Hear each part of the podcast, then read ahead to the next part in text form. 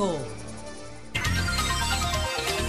Son las 6, 57 minutos. Buenos días, dominicanos, dominicanas, ciudadanos, ciudadanas del mundo. Julio Martínez Pozo. Los comentarios de los temas más importantes, el programa de mayor influencia de la radio y la televisión nacionales. Buenos días a todos los que siguen nuestros contenidos por Sol, por Telefuturo Canal 23 y las plataformas sociales. El bolero, patrimonio cultural inmaterial de la humanidad declarado por la UNESCO, la mejoría de RD en el informe PISA, dos presidentes en el Colegio de Abogados y la expulsión del PLD de Diego José García, entre, entre otros temas eh, que tenemos aquí contemplado para tratarlo de inmediato. Entonces, señores, en su eh, sesión más reciente, que la celebró en Botswana, el comité de la UNESCO anunció la inscripción del bolero eh, como patrimonio cultural inmaterial. Entonces ahí hay un reconocimiento muy especial para México que tendría su eh, duodécimo, eh, digamos, logro de patrimonios inmateriales y para Cuba, porque originalmente nace el bolero en Cuba, eh, pero se consolida, se amplía, se afianza en, México. De hecho, ambos países eh, trabajaron esta, esta solicitud.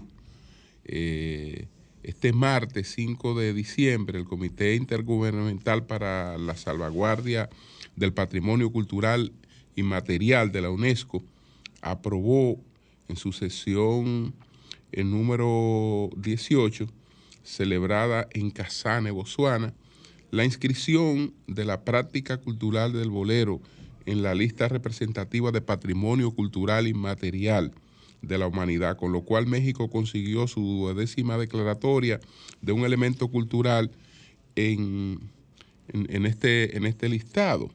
La lista tiene como objetivo garantizar que el patrimonio cultural y material y los elementos propuestos como representativos eh, por los estados eh, partes sean reconocidos en su relevancia, así como llevar a cabo acciones de salvaguardia en conjunto con las comunidades eh, portadoras.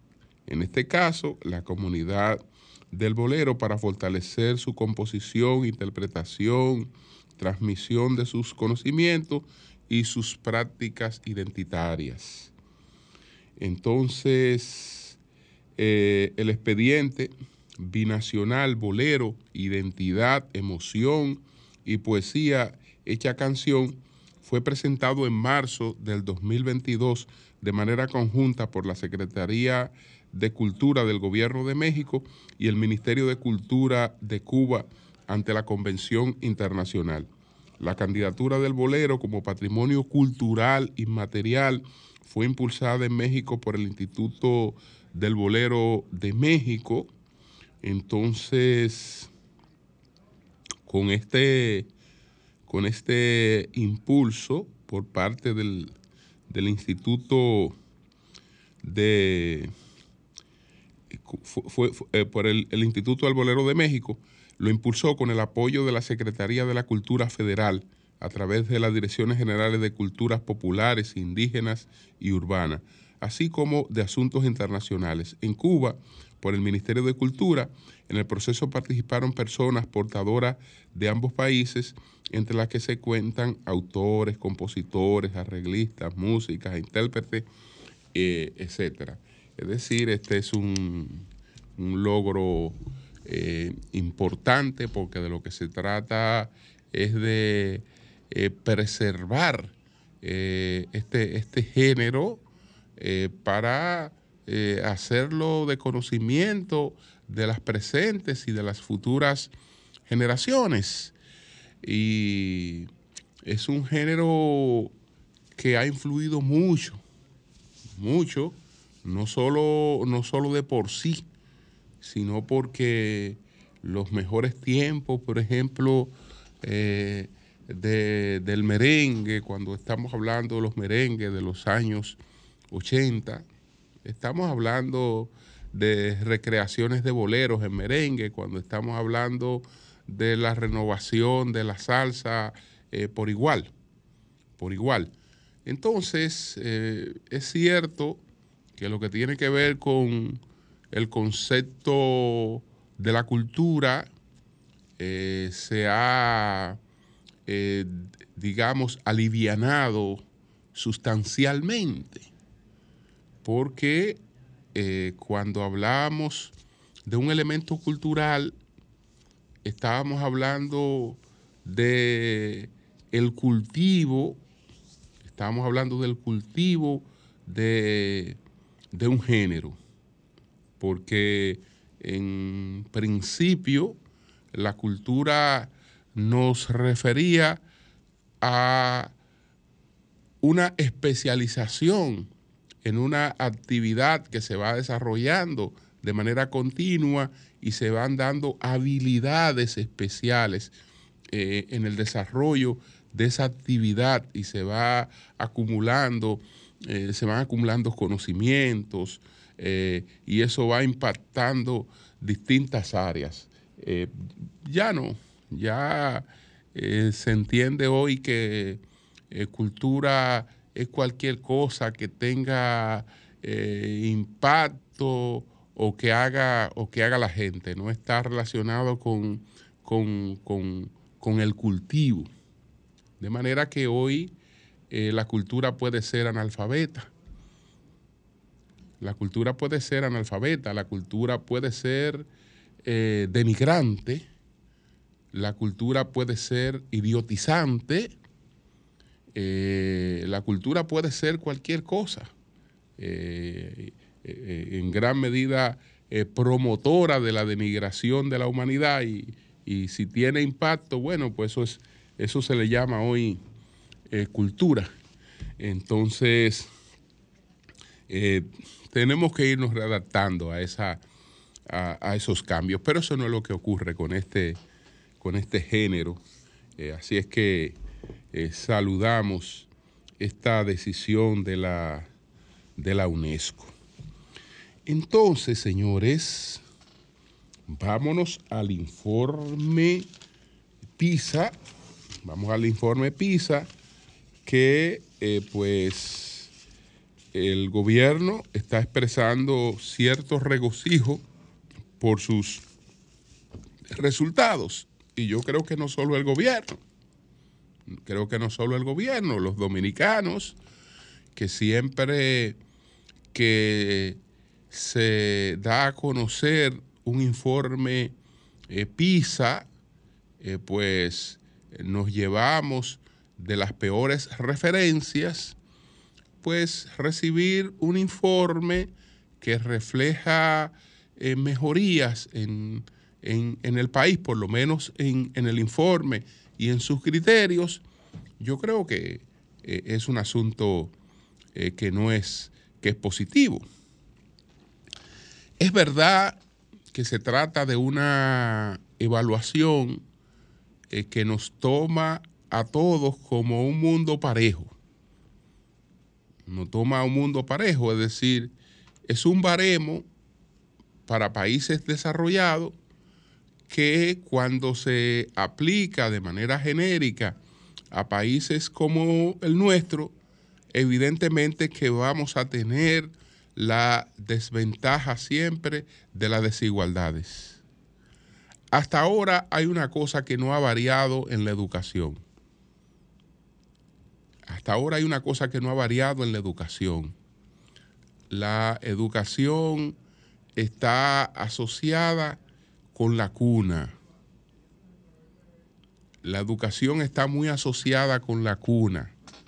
Quienes nacen en mejores eh, condiciones socioeconómicas alcanzan un mejor nivel de educación. Por eso los países que siempre van a encabezar estas evaluaciones son los países de un mayor nivel de desarrollo. De hecho, ellos la diseñaron y la han diseñado en función de sus expectativas, de sus, de sus aspiraciones. Esta es la Organización para la Cooperación y el Desarrollo Económico, la famosa OCDE. Entonces, eh, aspira a promover el desarrollo económico y a promover eh, la mayor creación de empleo y aspira a mejorar la calidad de vida de las personas. Entonces, esa mejoría de la calidad de vida de la persona para la OCDE está relacionada con las oportunidades que esas personas eh, puedan, eh, eh, digamos, conseguir. Y esas oportunidades están asociadas, muy asociadas al nivel de, de educación. Entonces, ellos tienen tres parámetros. La lectura, las matemáticas y las ciencias. Y con eso nosotros ellos evalúan 80 países, aunque son solo 30 países los que están en este rango de países democráticos y desarrollados, como son los países OCDE. Entonces, la República Dominicana recibe esta vez la noticia de que nos fue mejor que en el año 2018. Porque en el año 2018, eh, pues, no fue peor que en el año 2015. En el año 2015 estábamos mejor que en el año 2018. Y ahora, eh, pues, hemos eh, tenido unos avances. Por ejemplo, en cuanto a la lectura, en el 2015 nosotros eh, eh, teníamos una puntuación de 358. Descendió a 342 en el 2018 y ahora eh, se incrementa al 351. El 351 no alcanza el 358 del 2022 en lectura, pero evidentemente que en relación con la evaluación del 2018 es un avance. Entonces, en matemática, en el 2015, nosotros teníamos 328 puntos. Descendimos 3 en el 2018. Y entonces ahora de 325 en el 2018 pasamos a 339 en el 2022.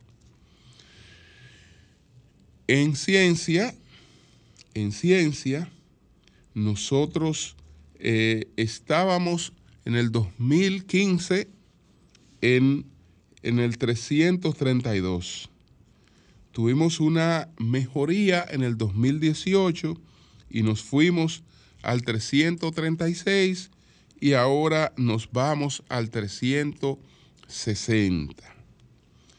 Entonces, en, la, en el promedio mundial, nosotros éramos el lugar 339, eh, descendimos al 334 y ahora estamos en el 300 en el 350 en lo que se llama la puntuación global. ¿Cómo, esta es una evaluación que se hace cada tres años. Cada tres años. Y se hace cada tres años justamente para dar oportunidad de que eh, se hagan ajustes que no se pueden hacer de un año a otro. Y por eso se hace cada tres años. Lo que ocurrió con el 2022, particularmente el gobierno, el presidente, el ministro de Educación, eh, pues lo están relacionando con los programas de educación eh, que se hicieron a distancia por la situación de la pandemia del 2020 y que eh, ese habría sido el elemento que nos eh, permitió esos, esos avances. Eso todavía está por verse, porque las evaluaciones que se hicieron en la República Dominicana y en el mundo sobre la situación que vivió la educación en esa etapa, pues reflejó retrocesos en todos los sentidos. Y eh, resulta que en otros países de mayor nivel de desarrollo, donde también eh, se articularon esos programas, esos países no eh, tuvieron una mejoría como la mejoría que experimenta la República Dominicana. Entonces, eh, tenemos que ver qué pasó en los tres años que van desde la evaluación del 2018 a la evaluación del 2022. Eh, ¿Qué pasó en el 2019, año antes de la pandemia? Vino la pandemia, vino el 2021 y vino el 2022. ¿Qué pasó? Y desde luego eh, ahí encontraremos eh, dónde pudo haber residido realmente esta mejoría que de todas maneras hay que, hay que celebrarla. Para la República Dominicana es un acto de valentía eh, permanecer bajo esta evaluación. Nosotros no podemos decir un país que aspira a ser considerado como una economía pujante, como un país que busca el, desarrollo, no nos evalúen eh, con la medida de países desarrollados, porque nosotros somos, eh, que correspondemos a un mundo del atraso. No, que nos evalúen eh, y que nosotros seamos conscientes de qué significa esa evaluación, tanto de sus virtudes como de las desigualdades a las que esas evaluaciones realmente nos, nos, nos exponen. Entonces, eh, bueno, eh, República Dominicana fue junto a Panamá. Panamá eh, creció cuatro puntos. Los, los dos únicos países que mejoraron sus resultados en matemática en lectura y en ciencia. Bueno, hubo siete países, hubo siete países que experimentaron mejoría. Entre esos siete países está, qué bueno que está, la República Dominicana. Sin embargo, países como Corea del Sur, Singapur, Alemania, Francia, China, Taiwán, Estoy hablando de los países que están a la cabeza del desarrollo tecnológico y de los países que han estado a la cabeza de esta evaluación. Eh, esos países en ese periodo eh, disminuyeron, disminuyeron. Eh, y entonces, esto realmente, después de recibir eh, un, final de año con cosas que no han sido eh, tan buena, es plausible, es plausible que hayamos tenido esta, esta noticia de que la República Dominicana, eh, en unas pruebas PISAs que siempre la esperamos para que nos den por la cabeza, para que nos recreen todo nuestro, retraso, pues hemos avanzado, hemos avanzado. El presidente creo que ha tenido un punto eh, objetivo en el sentido de plantear que esta mejoría eh, no indica, no indica que nos sintamos conforme con la situación que tenemos en la educación, que eh, tenemos que seguir eh, procurando mejoras en la educación. Entonces, vamos a saludar esto, vamos a saludar esto, eh, a recibirlo eh, con, con, cierto, digamos, optimismo y ojalá que podamos determinar qué fue lo que ocurrió exactamente que nos permitió esos avances y que seguíamos en la consolidación en ese, en ese sentido. Entonces, señores, tengo que pasar a la situación del Colegio de Abogados que ayer, eh, pues, eh, resultó que se proclamaron dos presidentes del Colegio de Abogados. La Comisión Electoral eh, proclamó eh, como ganador de las elecciones a Trajano Potentini. Mientras que eh, la plancha que encabezó Joan López y Joan López se proclamaron a sí mismos como presidentes del Colegio de Abogados de la República Dominicana. Hay dos presidentes, uno que será reconocido oficialmente como presidente por la, por la Comisión Electoral, excúseme, y por la actual directiva que de seguro va a juramentar la directiva que encabeza Trajano Vidal como la directiva que fue escogida en esas elecciones. Pero se sabe que eso no concluye ahí. Esto tendrá que ir, de seguro que irá al Tribunal Superior Administrativo. Porque si la plancha de Joan López entiende que Joan López fue que ganó y se proclamó ayer como ganadora, va a impugnar los resultados que presentó ayer la Comisión Electoral.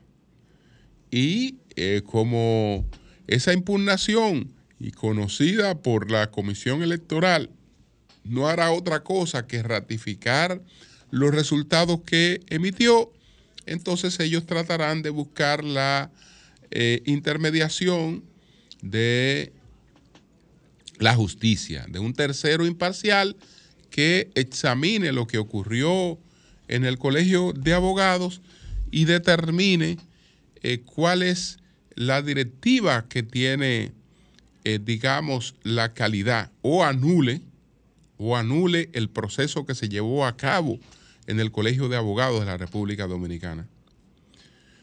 Lamento que Trajano eh, Potentini esté involucrado en lo que ocurrió en el Colegio de Abogados. Trajano Potentini es un gran presidente para el Colegio de Abogados. Trajano Potentini merece incluso su escogencia consensuada como eh, presidente del Colegio de Abogados. Trajano Potentini no es una persona que va a dirigir un colegio de abogados de manera sesgada. Es una persona que prestigia al colegio de abogados que está realmente necesitando de eso. Por lo menos, por eso lamento mucho que su elección se produzca y se proclame en un proceso tan vergonzoso como ese que se acaba de llevar a cabo en el Colegio de Abogados. Eh, Joan, Joan López eh, también es una eh, persona de la que tengo muy buenas, muy buenas referencias, muy buenas referencias y ha tenido también un desempeño importante desempeño importante porque no es una figura que tenga, digamos, el nivel de, conocimiento y reconocimiento de Trajano. Eh, sin embargo, eh, ha concitado un gran apoyo para la presidencia del, del colegio. Se sabe que en todo esto ha influido la política y eso siempre ha sido así y la culpa no es de los partidos políticos, que veo que la gente está culpando a los partidos políticos. No, la culpa no es de los partidos políticos, porque los partidos políticos no van a meterse al colegio de eh, abogados ni a ningún colegio. Cuando hay una elección, los partidos no van a meterse a esos colegios.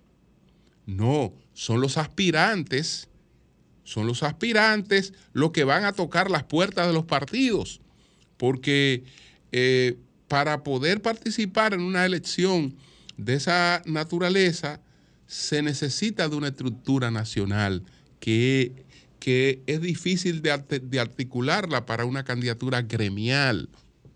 Entonces, eh, el que aspira a uno de estos gremios necesita del endoso de una maquinaria, por lo, de una base de apoyo, aunque él eh, sea capaz de gestionarse apoyos que vayan más allá de, eso que pueda, que pueda, que pueda recibir. Yo sigo pensando, yo sigo pensando que esas elecciones deben ser anuladas.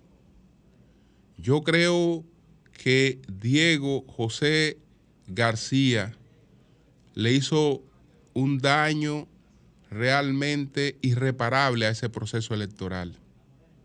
Irreparable a ese proceso electoral. Porque estamos hablando de una persona que entró en acuerdos con las dos fuerzas que polarizaron ese proceso. Porque ese proceso eh, eh, terminó siendo, en términos políticos, el de un enfrentamiento entre el gobierno y los opositores. Entonces, hubo una persona que negoció con, la, con el gobierno y negoció con los opositores, sendos eh, acuerdos. Y eh, la nebulosa en la que, eh, que caracterizó todo ese proceso hace que sea difícil de acreditar esos acuerdos, cualquiera de esos dos acuerdos, para validar el resultado de una elección. Porque ¿qué fue lo que pasó? ¿Qué fue lo que pasó? Bueno,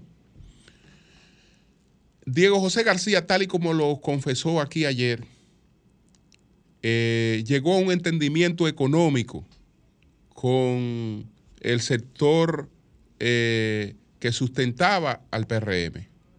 Llegó a un entendimiento económico y lo hizo a espaldas del el partido que lo respaldaba.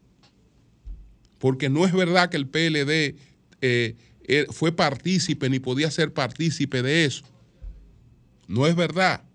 Es decir, estamos hablando, estamos hablando de eh, un hecho realmente de deslealtad al máximo grado. Una expresión de, deslealtad, porque yo busco el apoyo de un partido que está en una situación difícil.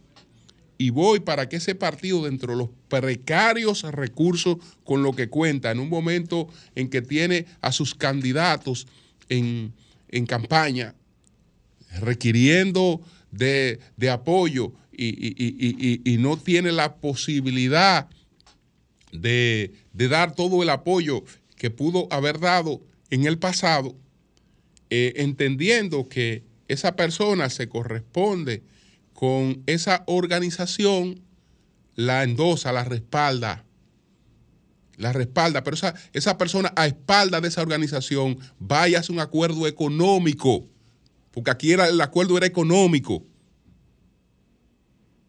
Aquí era el acuerdo económico. estamos hablando de una venta vulgar. Una venta vulgar. Es decir, yo eh, te garantizo y vengo y me vendo. Vengo y me vendo. Una cosa, una cosa que incluso yo dudo que alguien haya sido capaz de hacerme una oferta. No, el que va y se autooferta soy yo. Y entonces llego a un acuerdo económico, que eso fue lo que pasó. Llegó a un acuerdo económico a espalda del, del PLD con eh, nada más y nada menos que con la representación del gobierno. Llega a un acuerdo económico. Entonces, su partido y la fuerza del pueblo se enteran de que este caballero ha llegado a un acuerdo económico y lo convocan a una reunión en la que él desmiente que haya llegado a ningún acuerdo, pero ellos saben que llegó a un acuerdo. Entonces tuvieron la habilidad, dice, mira, como tú no has llegado a ningún acuerdo, como tú no has llegado a ningún acuerdo, ven, fírmame este otro acuerdo. Como tú no tienes acuerdo, fírmame este acuerdo, que este es el acuerdo que nosotros vamos a, vamos a depositar. Porque nosotros tenemos una alianza, nosotros tenemos una alianza política. ¿Y cómo la gente nos va a creer de que tenemos una alianza política si en un caso como este nosotros no somos capaces de ponernos de acuerdo?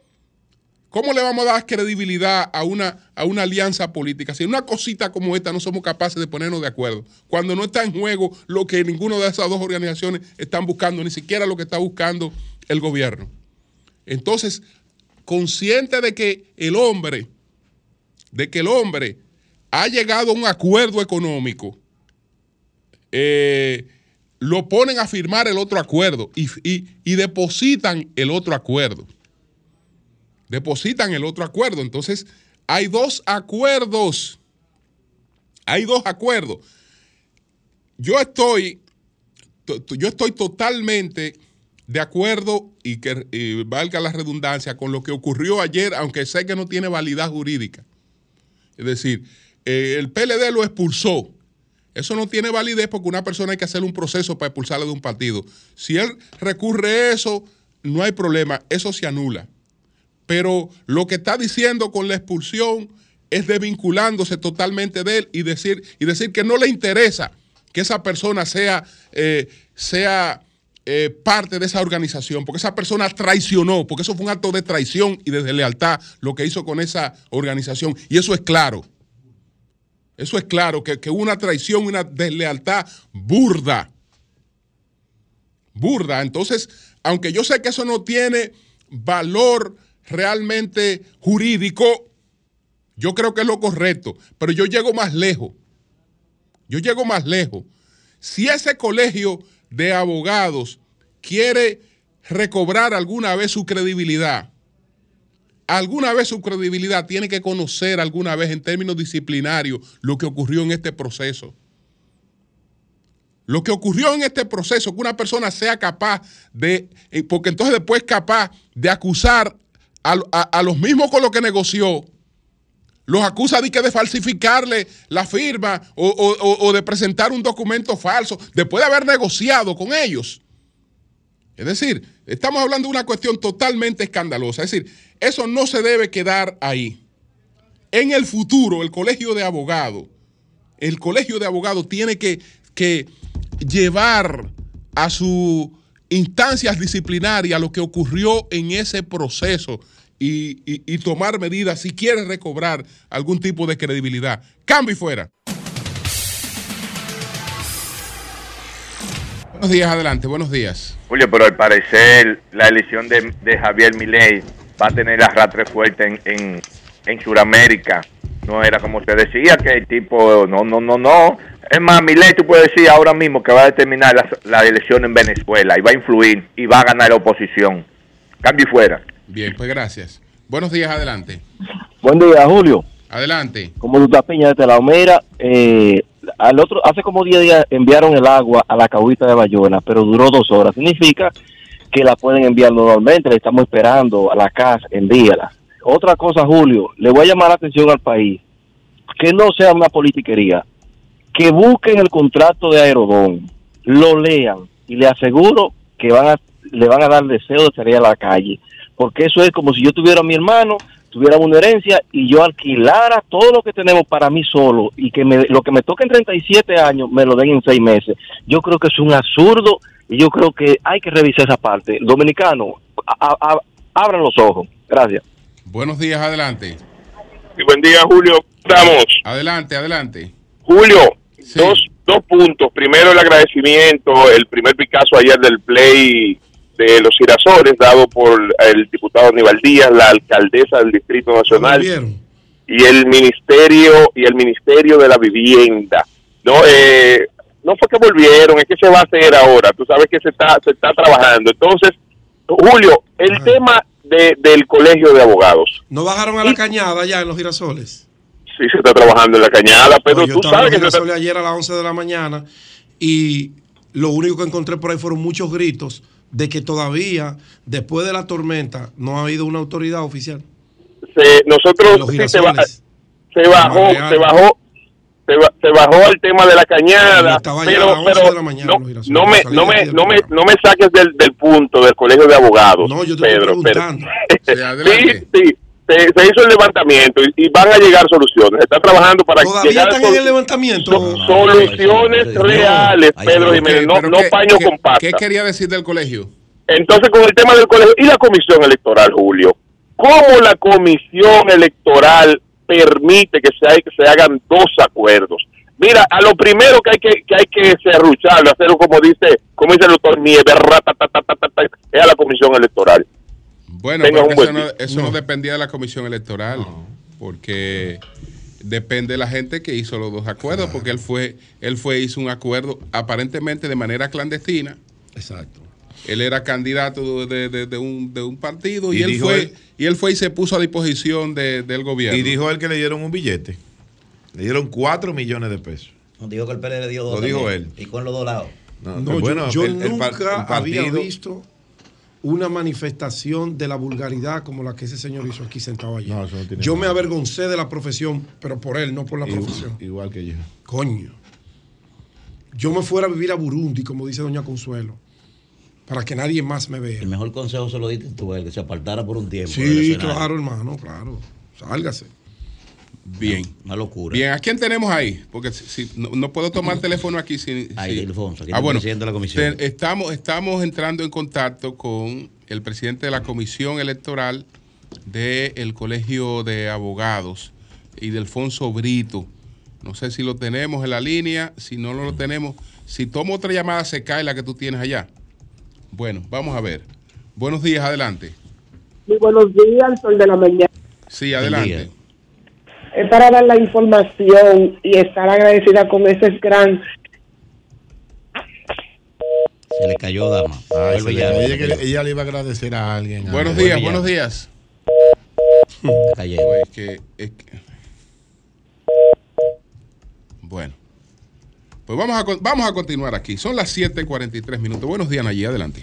Gracias, don Julio Martínez Pozo. Muy buenos días a todo el país y por supuesto a este equipazo del sol de la mañana. Señores, miren, yo con relación a las encuestas, ayer nosotros hicimos referencia a varios aspectos de la encuesta eh, Greenberg de Diario Libre, pero yo quiero, don Julio, si usted me permite, mencionar grandes firmas encuestadoras o grandes casas, mejor dicho, grandes casas encuestadoras. Yo, yo las voy a mencionar. Casas. Las grandes casas ¿Y encuestadoras. por qué se llaman casas? Sí. Si son firmas. No, no es lo mismo. Es lo mismo. Para los fines Empresas es lo mismo. de mercadeo, Es de lo mismo. Mira, científico. Una de las más grandes son los supermercados. Los supermercados son grandes casas encuestadoras. Pero también están los mercados, Pedro Jiménez. Están los colmados. Están las estaciones de combustible. Óyeme, tú quieres una casa encuestadora más grande que una estación de combustible, que un supermercado. Cuando la gente tiene que ir a uno de estos lugares, eh, por ejemplo, al supermercado a comprar lo que necesita para el hogar. La Procuraduría. Y que cada también. vez que va, que cada vez que va, esos artículos están mucho más caros. Pero las estaciones de combustible, un galón de gasolina premium, 293 pesos. Y no importa que el petróleo baje. No, eso se quedó así. Porque la formulita se le olvidó a Ito Bisonó. Y como se le olvidó la formulita, ya no hay forma de calcularlo para que el precio de la gasolina en la República Dominicana baje. Pero también está de norte, de sur y de este, que son grandes casas encuestadoras también. Hay que oír las quejas, las lamentaciones de los clientes cuando van a estos lugares por la, eh, la alta factura eléctrica que tienen que pagar y la tarifa que ha subido eh, en, en los últimos tiempos, como no había subido antes. Pero también están ahí las guaguas, ahí está el metro, ahí están los bancos comerciales, cuando la gente va a pagar un préstamo inmobiliario. Cuando la gente va a pagar un préstamo inmobiliario que le ha subido la tasa de interés y que antes pagaba 25, 28 mil pesos, hoy paga 32, 35 mil pesos. También esas son grandes casas encuestadoras, porque ahí la gente se manifiesta, ahí la gente dice lo que siente, lo que está pasando, la situación que está atravesando. Pero yo quiero referirme en el día de hoy de manera principal a una barbaridad, algo que uno no sabe ni siquiera cómo calificar. Miren, yo tengo aquí el registro de contrato de la Contraloría General de la República de un contrato de formación, dice aquí, para la ejecución de la maestría de gestión de centros educativos dirigida a la capacitación de 50 técnicos, directores y coordinadores del eje metropolitano. Este contrato para esa ejecución de la maestría está entre nada más y nada menos que el Instituto Nacional de Formación y Capacitación Magisterial, el INAFOCAN, y la Universidad para Adultos Guapa. La Universidad Guapa. Este es un contrato por 13 millones 290 mil pesos. La UAPA no es la universidad donde el actual ministro era el rector. Así es, que está vinculada directamente y él se autocontrata. al actual, al actual Dueño. Cuando tú eres director de una casa esa, Educación, el señor Ángel Hernández. Por eso digo que esto es una barbaridad. Que una institución como el, el INAFOCAN, que es una dependencia del Ministerio de Educación de la República Dominicana, esté contratando los servicios de una institución educativa a nivel superior como es la UAPA, que tiene una estrecha vinculación con el actual ministro de Educación, el señor Ángel Hernández. ¿Cómo le llamamos a esto? ¿Cómo le podemos llamar a un acto de esa naturaleza? ¿Una indelicadeza? No. ¿Le podemos llamar indelicadeza? No, no, se lo dedica a Le podemos llamar falta de ética. Dice doña Le- Milagro, eh, falta de integridad. Dice doña Le podemos llamar, como dice Manuel, falta de integridad. Le podemos llamar corrupción. Le podemos llamar tráfico, tráfico de influencias. ¿Cómo le podemos llamar a una barbaridad de este tipo? Y yo creo que, me imagino, me imagino que el presidente de la República, Luis Abinader, no se ha enterado de esto. No se ha enterado de este contrato entre Lina Focán y la Universidad Abierta para Adultos, UAPA, que tiene, repito, una estrecha vinculación con el ministro de Educación. Mira, aquí está el contrato. Aquí está el contrato de, esta, de este acuerdo para la capacitación de esos eh, 50 técnicos, coordinadores, eh, directores y demás. Y aquí están las condiciones, dice lo que van a hacer, que ellos van a brindar, o sea, qué capacitación. Aquí veo todo está detallado.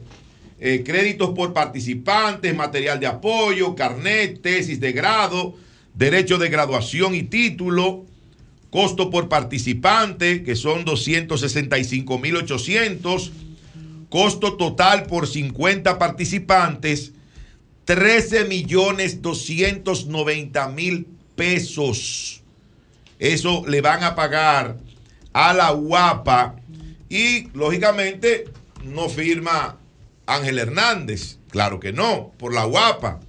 Por la UAPA está la doctora Miriam de Jesús Acosta Peralta, que es la que representa a la UAPA en este contrato para la preparación de estos técnicos, de estos coordinadores. Pero esta es una barbaridad. Y yo quiero saber dónde está la Dirección General de Ética e Integridad Gubernamental. Para empezar por un lado, para empezar por un lado, ¿dónde está doña Milagros Ortiz Bosch? Para que ella pueda buscar este contrato, buscar ese registro de la Contraloría, donde una institución, repito, que depende del ministro de Educación de la República Dominicana, del señor Ángel Hernández, está contratando la universidad a la cual está vinculado directamente el actual ministro de Educación, Ángel Hernández. A este caso, yo no lo voy a calificar. Póngale usted el nombre. Póngale usted el nombre. Si una gente contrata en el ministerio que dirige, contrata una institución, vamos a suponer que fuera una, una- una- un ministerio que construye, contrata una constructora con la cual tiene vinculación el ministro, ¿cómo se llama eso? En este caso es de educación y se habla de una universidad como la Universidad Abierta para Adultos, de la cual fue rector el actual ministro de Educación y que tiene una vinculación muy estrecha con esa institución. Entonces, el nombre a ese acto, a esta barbaridad, póngaselo usted. Es una indelicadeza, es una falta de ética, es una falta de integridad, es tráfico de influencia o es corrupción. Don Bien, Julio. Bien, bien, bien, bien. Bueno, estamos a la disposición del ministro si quisiera pues eh, hacer cualquier tipo de aclaración con relación a eso que acaba de denunciar eh, Nayib. De hecho, vamos a llamarlo, vamos a llamarlo a ver si él quiere hacer eh, algún tipo de eh, aclaración. Pero tenemos a Idelfonso Brito, presidente de la Comisión Electoral del Colegio de Abogados. Buenos días, Idelfonso. Buenos días, distinguido Julio, y así como a esa a ese equipo que componen ese programa de radio que, que debo decir que desde que comenzó ha sido uno de los programas más importantes Sí.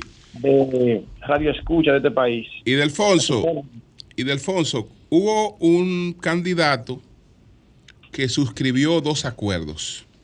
Es decir, Sí. que fue candidato por un sector traicionó el sector eh, del que lo, eh, lo postuló como candidato y fue a reunirse escondida con el sector contrario y firmó un- un acuerdo con, con ese sector y después con el sector suyo firmó otro acuerdo.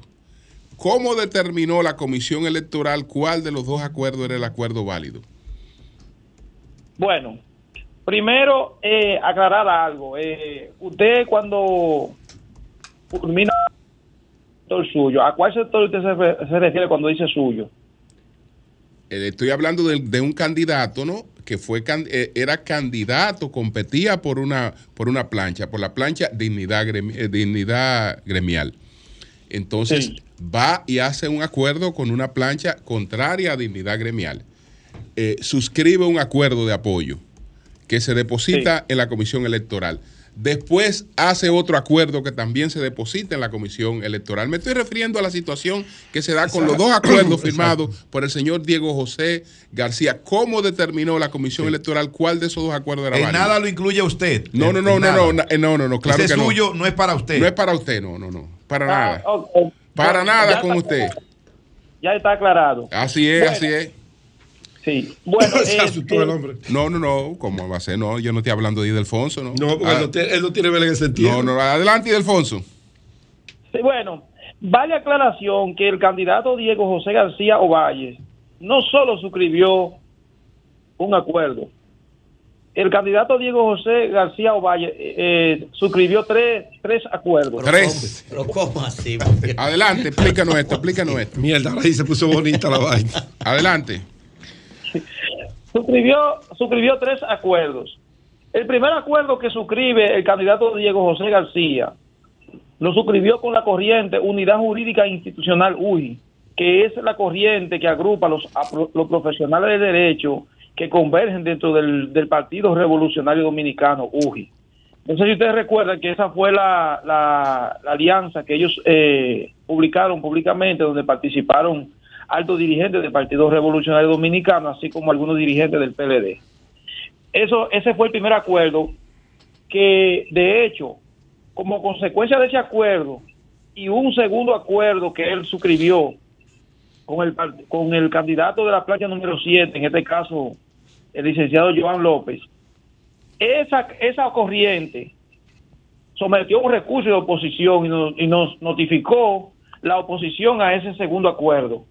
Sin embargo, después, eh, eh, previo a ese último acuerdo que, a ese acuerdo que él había hecho, había firmado eh, unos días antes un acuerdo también con la corriente Dignidad, eh, perdón, con, con el candidato Trajano Vidal Potentini. Había firmado otro acuerdo. ¿Sabe? Él firmó con los tres grupos. ¿Qué sucede? Que del acuerdo que él hizo con unidad jurídica, eh, el, presidente de, eh, eh, que suscribió ese acuerdo se opuso al tercer acuerdo. Sin embargo, al segundo acuerdo que fue que hizo contra Jano, es, a ese no se opuso, el, que firmó primero. ¿Qué sucede? Que los acuerdos, eh, a excepción del de, del de UJI, fueron los dos depositados el mismo día de, de que vencía el plazo. Ese día a la Comisión Nacional Electoral documentos, muchos, llegaron muchos documentos de- de- del país entero, eh, con algunos reparos, y así como alianzas, que yo se la voy a numerar eh, esté en la parte final de, de mi intervención. ¿Qué pasó con relación a, a esos dos acuerdos que fueron lo- los acuerdos controvertidos? Que en el caso de, del, del, acuerdo que presentó el candidato Joan, que lo depositó el doctor Medrano en compañía del, licen- del, del licenciado Alberto de Jesús, que cabe resaltar que Alberto de Jesús fue el que generó el problema allí en la comisión agrediendo a un, a un miembro titular. Ellos depositaron un acuerdo a las 5 y 50, perdón, a las 4 y 55 minutos del día que vencía el plazo. Sin embargo, el acuerdo que firmó Diego contra Jano fue depositado en la, en la, en la misma secretaría a las 3 de la tarde de ese día. ¿Qué sucede? Que el acuerdo suscrito por Trajano y, y, y Diego no tuvo oposición entre los, entre los contratantes, porque era un acuerdo entre partes. Sin embargo, del acuerdo que se hizo entre Joan y Diego, sí ese tiene una oposición, dos oposiciones. Tiene una de UJI y tiene una del mismo Diego que la depositó en la comisión electoral.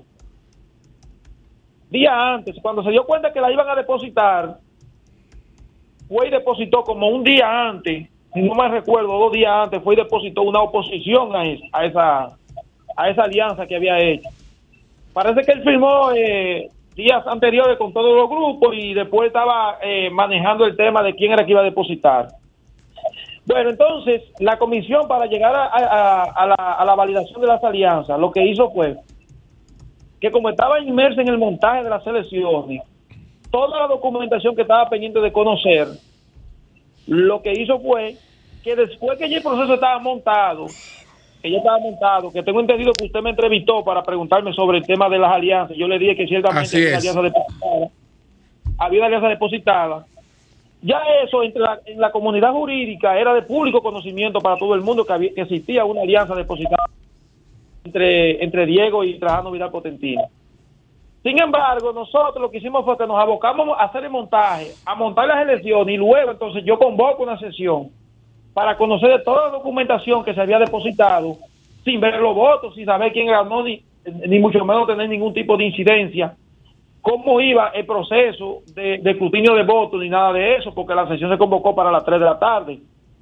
Se convocó para las 3 de la tarde. Bueno, en, esa, en ese día tan ajetreado para nosotros, la sesión finalmente eh, comenzó como a eso de la de cuatro y media a cinco, si no me recuerdo, porque había mucha tensión, comenzó. Todavía no se había cerrado la fase de, de de voto. ¿Qué hicimos nosotros? Que nos abocamos a conocer todas las alianzas, y yo le voy a numerar las alianzas, de, dónde, de se conocieron alianzas. La primera alianza que se conoció y se aprobó fue una alianza de San Cristóbal, una alianza de Mao Verde una alianza de Juan Sánchez Ramírez, una alianza de la provincia de Santo Domingo, alianza del Distrito Nacional, alianza de la provincia de Santo Domingo, alianza... Alianza, sí, continuamos, y, y Alfonso. Alianza en Santiago de los Caballeros, que casualmente involucra a, la, corriente número 7 que representa a Joan López y a, otra, y a, una corriente independiente de Santiago. Alianza en el nivel nacional entre Trajano Vidal Potentini, Diego José García y la corriente UGI. Y se declaró la, la nulo el pacto de alianza entre Diego José García y la corriente número 7, porque ahí había una situación. La alianza que hace Diego José García y la corriente número 7 fue tripartita entre Diego, Joan y Osiris Isla. ¿Qué sucede? Que cuando un acuerdo tripartito, por uno que se salga, ya el acuerdo se desbarata, a menos que los dos que se quedaron hagan una hagan una eh, perdón, ratificación de su de su acuerdo, cosa que no fue así. La corriente Nuevo Tiempo no depositó un documento para validar y para mantener la alianza entre Osiris y el candidato de la plancha número 7. Sin embargo, la votación que Osiris tuvo, aún así, sumándole la votación de Osiris, como quiera perdía las elecciones. Ok. Y Delfonso, entonces, eh, ¿por qué eh, la declaratoria de ganador de Trajano Potentini? La declaratoria de Trajano Potentini como ganador obedece a que nosotros, después que, que ya habíamos validado las alianzas y, y rechazado lo que, lo que no procedía o declarado nulo, procedimos a solicitar al, director de cómputo de la comisión electoral que estaba trabajando con los delegados técnicos de los diferentes candidatos que nos emitiera el boletín primero. Ese boletín, producto de las discusiones que se, se generan en el seno de una comisión, eh, de un órgano colegiado, tardó mucho para darse, porque primero teníamos que decidir todos los referentes a la documentación para luego entonces esperar el boletín. Ese boletín se dio con el 56% de los votos. Y en ese 56% de los votos le daba una ventaja amplia al candidato Trajano Vidal Potentini. Y luego de todos los incidentes que se presentaron, que de hecho nosotros tuvimos bajo un secuestro hasta las tres y pico de la mañana, casi a las cuatro, en la sede de la comisión. Nosotros dimos a la una y algo de la mañana, dime el primer boletín, que arrojaba una tendencia de Trajano Vidal Potentini como ganador. Y luego, en el día de antes de ayer, el lunes, perdón, nosotros iniciamos los trabajos de la comisión electoral a eso de la una y algo de la tarde. ¿Qué sucedió a la una y tanto de la tarde? Que el candidato número siete depositó un recurso de revisión del boletín, pero no así un recurso de, de, revisión de la resolución que autorizó las alianzas, sino de revisión del boletín. El boletín solamente es revisable en lógica si tiene un error material que es visible para todos. Pero el boletín es una información, el boletín no es un, un, un, instrumento jurídico ni un, ni un punto que se debate. Porque, ¿Por qué? Porque el, boletín, quien lo emite es un, eh, un funcionario de una de una institución, en este caso Comisión Electoral, que solamente su función es contar lo que le llegó y validarlo con los con los delegados técnicos, cosa que se hizo incluso en presencia de dos notarios a solicitud de del, candidato número 7, que se recogió en un acta. Y todas las incidencias de ese último escrutinio de actas fueron recogidas por esos notarios. Y los, los delegados técnicos de la corriente número 3, así como la de los números 5, dieron como bueno y válido el conteo y el, y, el delegado técnico de la corriente número, número 1 la dieron como válida. El delegado técnico de la corriente número 7 dio como válido el conteo, sin embargo, hizo algunas observaciones a temas relacionados con, con algunas atas, pero yo le pregunté delante de la notario, digo yo, distinguido, esas atas a las que usted le hace algunas, eh, algunas observaciones vinieron con una impugnación desde el colegio desde el colegio donde se originaron. Me dijeron que no. Entonces le digo a la notario, por favor, haga contar en ata eso también. Porque en derecho electoral la impugnación se hace en la mesa, en el colegio electoral. Y debe llegar entonces al seno de la comisión así, para entonces plantearla como, como un punto de discusión. Y si hay que abrir la valija y hacer un reconteo de votos, también se hace. Pero no fue así. Por lo que el proceso con lo que tiene que ver con el montaje y con el retorno de los materiales, yo lo evalúo como que, que se cumplió en un 100% con los rigores de credibilidad. Sí, yo, eh, y Delfonso, dos cosas. Te referiste a que estuvieron bajo un virtual secuestro. Nos gustaría que ampliara esa parte. Y si tienes alguna opinión sobre la declaratoria de Joan López que ayer eh, pues desconoció los resultados de la comisión electoral y se proclamó también presidente del colegio. Bueno, yo con relación a, a lo primero, a lo del secuestro, yo lamento mucho que nosotros como sociedad dominicana y quienes y más quienes dirigen el poder se presten a ese tipo de cosas. Cuando a mí se me designa como, como presidente de la Comisión Nacional Electoral, a mí me llaman dos coroneles y van a la oficina. Nos reunimos y yo le, le, hago mi plan de trabajo y le doy las informaciones que, que, entendía que debía darle. Eh, también me ponen en contacto con el director de la Policía Preventiva, el general Quesada Moquete. Y cuando ya estamos en, la fase final, yo me estoy manejando con la policía para el tema de todo lo que sea la seguridad nacional de ese montaje. Se estila hacer eso. ¿Cómo, señor? Que en procesos anteriores se estila ese proceso de reunirse con los jefes policiales de las zonas regionales para eh, garantizar la seguridad de los entornos eh, a las votaciones en el colegio. Bueno, una comisión electoral que sepa y un presidente de una comisión que sepa lo que tiene en la mano, y más tratándose de, del colegio de abogados, que ha sido históricamente un debate el montaje de las elecciones, entiendo que se impone que el presidente de la comisión debe, debe elevar una instancia al señor director de la policía que se, de turno para que tenga conocimiento y, y, y dé la, y dé la protección y la seguridad y se prevenga cualquier incidente, que fue lo que nosotros hicimos. Le elevamos una, una comunicación al director de la policía y él designó los coroneles y los generales para que tengan la seguridad del montaje. Sin embargo, sin embargo, el general, cuando sucedió todo eso, nunca me tomó llamada. Los coroneles que estaban asignados se manejaron más o menos. Se manejaron más o menos. Yo lo comprendo a ellos porque estar bajo la presión del poder es una cosa difícil. Pero gracias a Dios eso no pasó a mayor. Luego, ¿qué sí me preocupó? Y se lo voy a decir a ustedes. Que la valija, como consecuencia del problema que se armó el sábado en la noche del secuestro, llegaron a la capital el domingo.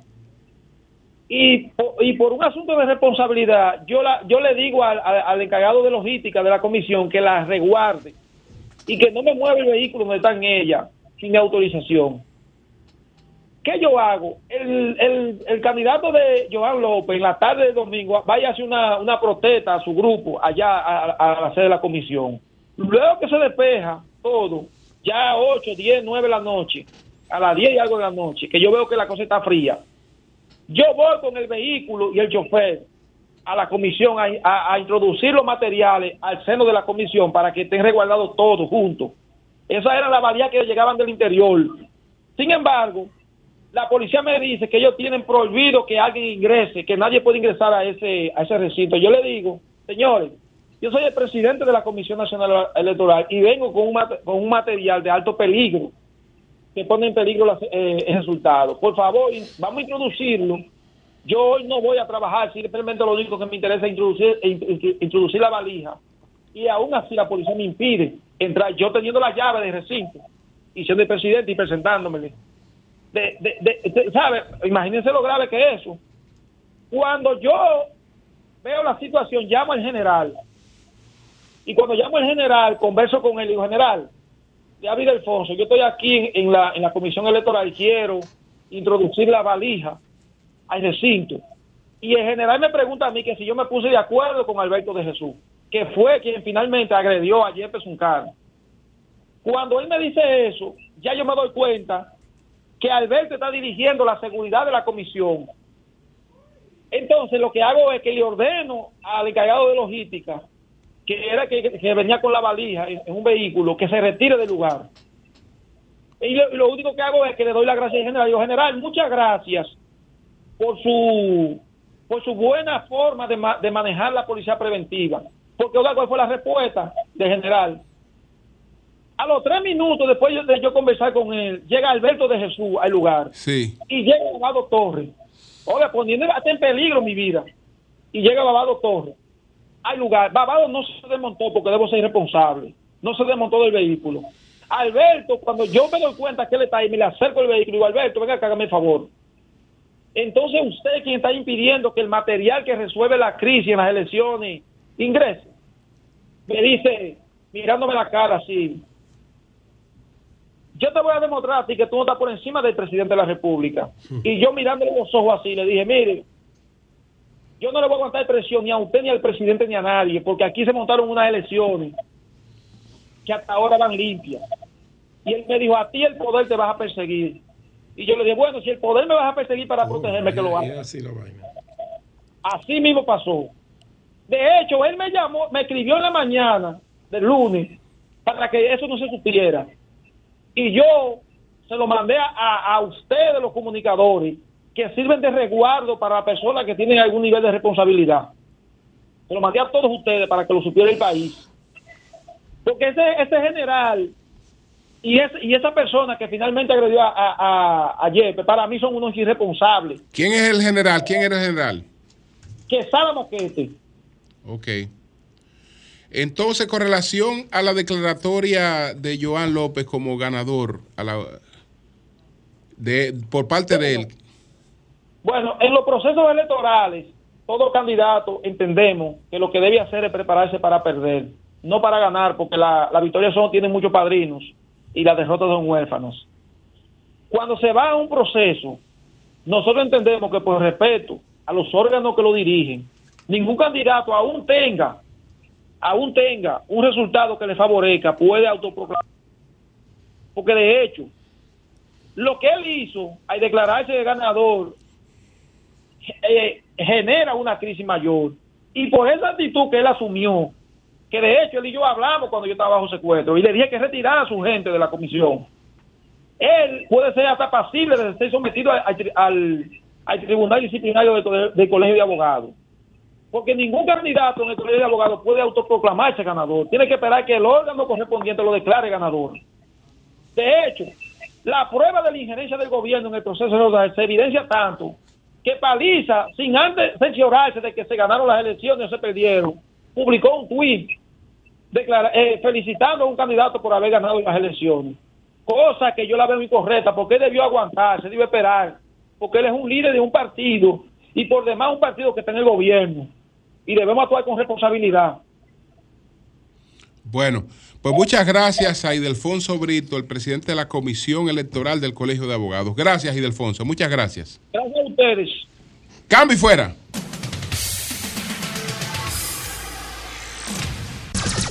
Son 106.5. Vamos al primer Santiago de América con Jaime Tomás.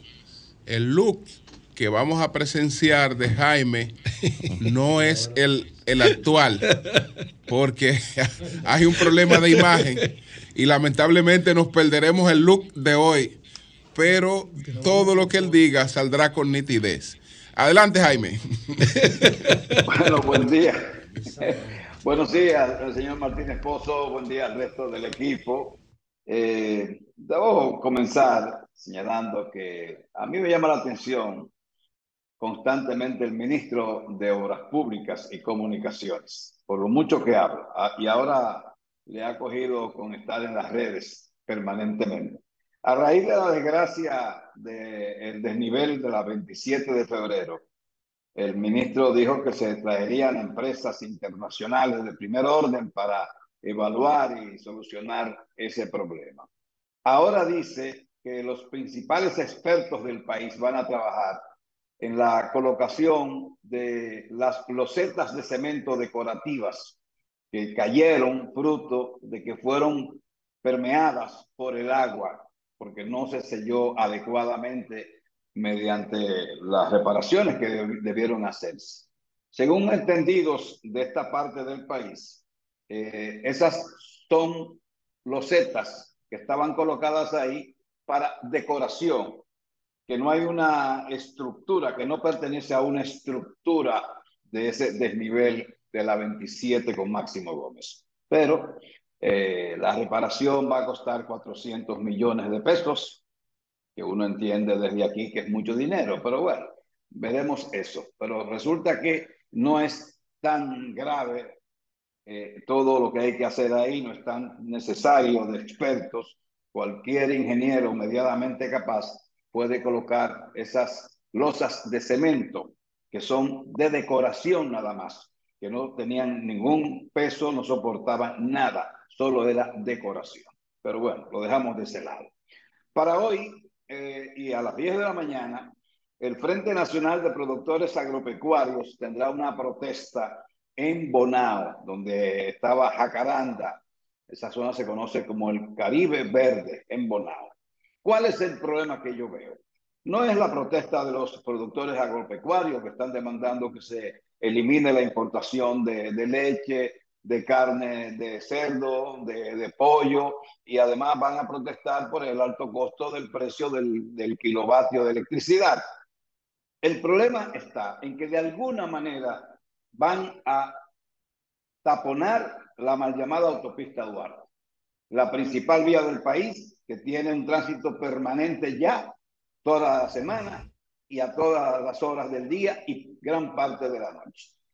Entonces, eso va a crear un problema, porque no hay forma de que tal cantidad de, de productores que van en sus vehículos, más los camiones que tienen, que no participen, y esto se usa para llamar la atención doblemente. O sea, la protesta para que se sepa de la protesta y se sepa del, de- del caos que han provocado. Y eso lo estamos viviendo en Santiago con el padre Nino, que es un luchador comunitario el que tiene años demandando obras para la parte alta de Gurabo, de Jacagua, y que ha logrado que los gobiernos le hagan carreteras y otras obras que son necesarias. ¿Qué ha hecho el padre Nino? Bueno, que ahora acostumbra que a cada semana paralice el tránsito en una arteria básica de la ciudad de Santiago para demandar que el gobierno le asfalte una carretera. Y no hay una autoridad que evite esto, porque así como tiene el padre Nino y los comunitarios de esa zona derecho a protestar y a demandar, ese mismo derecho lo tienen los conductores que se ven afectados por estos entaponamientos que provocan paralización del tránsito durante más de una hora. Entonces, como estamos en campaña de uno y de otro lado, campaña gobierno, campaña eh, la alcaldía, no hay una autoridad que tome la decisión de evitar que el padre Nino haga sus protestas paralizando el tránsito, porque puede hacerlas en otros puntos donde el tránsito no sea interrumpido. Pero así vivimos en el país de las maravillas que es el nuestro. Eh, la semana pasada vi parte de las intervenciones del Consejo Nacional de la Magistratura, especialmente para ver a compañero de labores, el periodista, locutor y catedrático universitario Carlos Manuel Estrella, que tuvo un desempeño muy bueno. Su presentación fue muy buena. Aunque ahí en ese consejo hay gente que está siendo eh, muy incisiva, no preguntando, sino llevando al entrevistado a posiciones de discusiones sobre temas que le interese a uno u otro de los participantes del Consejo Nacional de la Magistratura. Y esperamos ya, esta semana se terminan de entrevistar 115 per- personas que aspiran eh, al Tribunal Constitucional, no porque lo, lo que implica en términos de llegar a ser juez de ese tribunal, sino por las canonjías que, que, tiene. El salario de casi medio millón de pesos, jipeta, combustible, guardaespaldas, eh, queridas, todo eso viene con el cargo. Y todo, o la mayoría de los que aspiran a una posición en ese constitucional no es para, para, para llevar eh, sapiencia, eh, experiencia, para hacer un trabajo en vista que se haga cumplir la constitución y se actualice la constitución. No, no, e- es eso. Ah, cuando terminan sus nueve años, entonces son retirados casi con su sueldo completo y eso también es parte de la aspiración, muy lógica la aspiración. Pero entendamos que a final de cuentas los partidos se reparten los jueces, son cinco, supuestamente tres varones esta vez y dos hembras. Eso es lo que se ha comentado y habrá que esperar, porque hemos visto de todo en ese consejo, malo de parte de algunos de los que forman parte del consejo y que hacen preguntas, y malo de la mayoría de los que han sido entrevistados y de los que faltan por entrevistar, me imagino. Eh, yo estoy disfrutando, pese a que no es nada eh, agradable, pero estoy disfrutando el famoso divorcio capitalino, porque es un divorcio y una partición de bienes y ha provocado el encierro del varón, eh, de familias muy conocidas en la capital y asimismo, como lo dijo uno de los integrantes, familias distinguidas que se han visto involucrados en algo que es normal para la clase media y clase baja, no para familias distinguidas. Por eso lo estoy disfrutando, porque habitualmente estos divorcios y estos, estas acusaciones de violencia se reflejan en la clase media, en la clase baja. Eh, las familias distinguidas, aunque eso sucede frecuentemente, pero lo logran ocultar. Y por eso estoy disfrutando. Pero lamento que sin comprobar cuáles fueron los daños o la violencia que este hombre le provocó a esa dama, la medida de coerción sea la típica, cárcel, tres meses de prisión preventiva. Eso es ya un sello del Ministerio Público en todos los casos, no importa cuál sea. Y en nuestro país, cuando se habla de violencia de género, el hombre está condenado irremisiblemente a tres meses de prisión preventiva como medida de coerción. Eso no se lo despinta a nadie. Aunque no se ha averiguado todo, aunque no hay evidencias de lo que ha sucedido, prisión preventiva para ese caballero. Y los hombres, en vez de estar celebrando esto, tienen que analizarlo porque cualquiera se ve en un problema. Cualquier hombre se ve en una situación por una mujer que no, aunque no sea esposa, una mujer que diga, no, mi fulano me dio un pecozón, ya eso es prisión.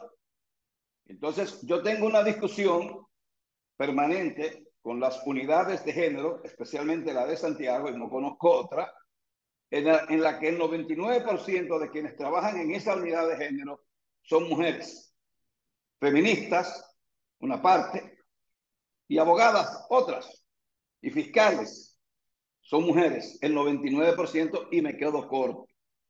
Y no hay forma de que me expliquen el por qué no se puede dar la tan cacareada paridad que se demanda en todo. Debiera ser 50% hombres y 50% de mujeres. Cuando un hombre va a esa unidad de género, ¿qué le puede esperar? Si la mayoría son mujeres y son feministas. Y no voy a decir otra cosa que son algunas. Imagínense ustedes la otra cosa que quiero señalar. Entonces, la semana próxima será la inauguración de la segunda etapa del saneamiento del río Burabo. Es la obra más vistosa y más bien ponderada por parte de la población, porque es, algo que nunca se había hecho. El saneamiento del río Burabo no solo es eliminar la, las aguas contaminadas que van por ese río y desembocan en el yaque, sino también es la humanización de otorgarle apartamentos a personas que vivían y todavía quedan algunas que viven en torno, en el entorno de ese arroyo. Y que cuando llovía y se inundaba ese río, había daños considerables y había que estar evacuando personas. Pues a esas personas ya una gran parte ha recibido sus apartamentos, que también es algo que es inédito. No se, no se había visto que un desalojo provocara que dos o tres meses después le entregaran su vivienda. Y en esto estoy tratando de ser lo más objetivo posible para que no se vayan a confundir. Pues la semana próxima, el viernes la semana próxima, será el, acto de apertura de la segunda etapa de un proyecto que la gente está viendo el cambio de lo que esto ha significado y el aporte que está haciendo a la ciudad al dotar de viviendas a personas que vivían en la miseria absoluta, a la eliminación de puntos de drogas que ahí estaban, eh, en lo que se conoce como el hoyo de Bartola, y además a, a propiciar un ambiente de diversión, de entretenimiento. La segunda etapa contempla un parque infantil que está fabuloso. Ahí habrá un parque, un, un parque para la pelota, para pelota y todo esto eh, en un trabajo extraordinario que ya ha hecho el INAPA con la dirección del señor Wellington Arnold. Y entonces, para terminar con el tema de Santiago, como al señor Martínez Pozo le gusta mucho conocer los vaivenes de la política en Santiago, ya los aspirantes a la alcaldía, tanto los de la coalición de el PLD, Fuerza del Pueblo y PRD, escogieron a su vicealcaldesa, su candidata, igual lo hizo el candidato del PRM y aliados. Pero además, el tema aquí en Santiago es, entre los políticos, quién será el candidato a senador por el PRM, porque ya están escogidos por el PDD, Marino Collante, por el Fuerza del Pueblo Demóstenes Martínez, pero el PRD no tiene, el PRM no tiene todavía un candidato porque se contaba con el señor Eduardo Estrella. Bueno, pues ahora se hace mención de que el candidato lo será el actual ministro de Salud Pública, el doctor Daniel Rivera, quien en una oportunidad expresó su interés en ser candidato a la senaduría. Ahora no está muy en eso, pero el presidente parece que lo va a poner en eso y él podría ser casi seguro el candidato a senador por el PRM y aliados. De mi parte es todo, señor Martínez Pozos. Bueno, en la- eh, lamentablemente, don Jaime, me dicen que los números del ministro de Salud son pobres en, en- en Santiago. Así es. Es correcto eso. Bueno, Por ahora son pobres. así es. Bueno, pues muchas gracias, don Jaime. Nos veremos entonces, si Dios quiere, el próximo miércoles por Santiago de los Caballeros. Así es. Gracias y buen día para todos. Cambio y fuera.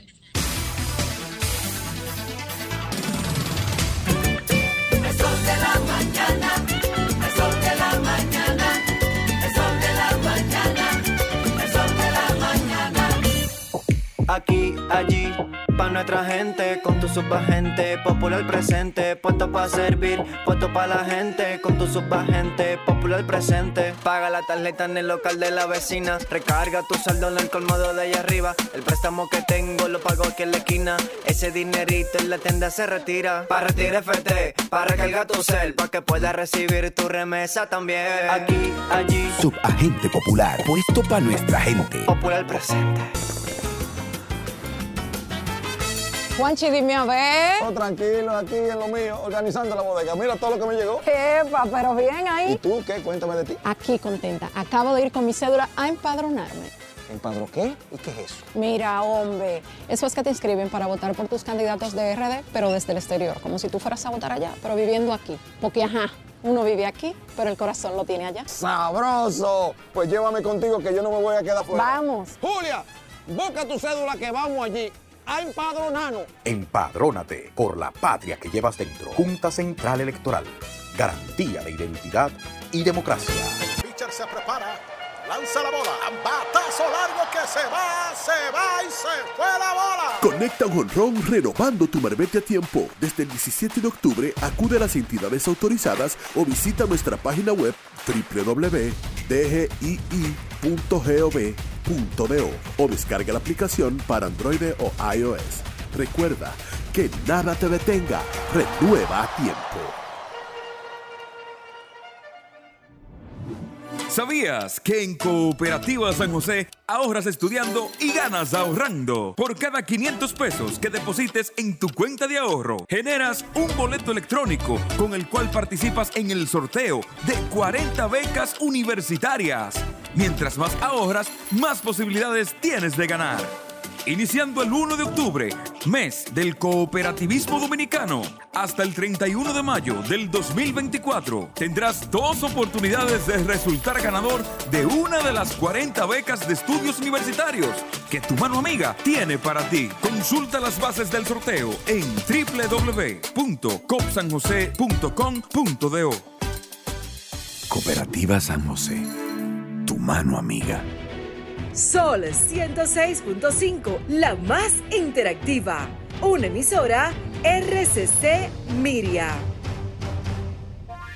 ¿Tú tienes batería Dino aquí? Por supuesto.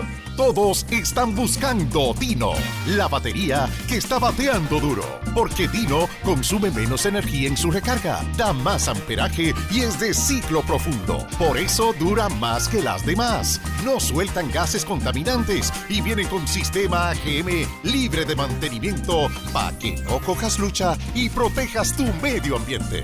No es cuestión de color, es cuestión de salud. Distribuye Suplibattery, una empresa del Grupo Germán. El Ministerio de Salud Pública llama a la población a evitar el contacto con lodo, agua sucia o estancada. Evite acumular basura y elimine los criaderos de vectores como ratas y mosquitos. Lave los envases enlatados, cocine bien los alimentos, protege el agua de posibles fuentes de infección y en todos los casos, hervirla durante 15 minutos o coloque 5 gotas de cloro por cada galón antes de consumirla. Lávate las manos después de ir al baño y antes de cada comida. Acude al médico en caso de presentar algún síntoma como tos, dolor corporal, irritación ocular, vómitos o diarrea. Cuida tu salud y la de tu familia. Ministerio de Salud Pública. Nuestros servicios más cerca de ti. El carro que soñaste tú lo puedes tener. Compra tu boleto y montate. Que por 100 pesitos tú lo puedes tener. 100 Hyundai i10 2024. Compra tus boletos por solo 100 pesitos en los puntos de venta de Leisa, Caribe Express, Hipermercado Sole, Agencias Loteca y Total Energies te regala combustible por todo un año. El sorteo que te monta sin vacilación, 100% de Navidad es la tradición. Una vaina bacana. Sorteo sábado 23 de diciembre.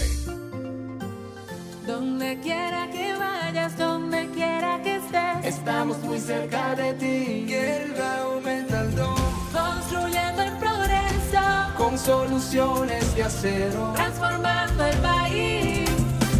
Somos Hierba Aumentaldón, estamos en tu hogar y en cada edificación. Fabricamos los cimientos del presente y el futuro. Construimos lo mejor para proyectos más seguros. Somos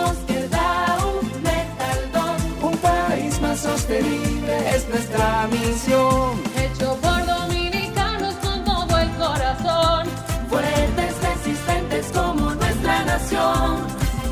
Donde vayan tus sueños, donde seas feliz, Quedao Metaldón está muy cerca de ti.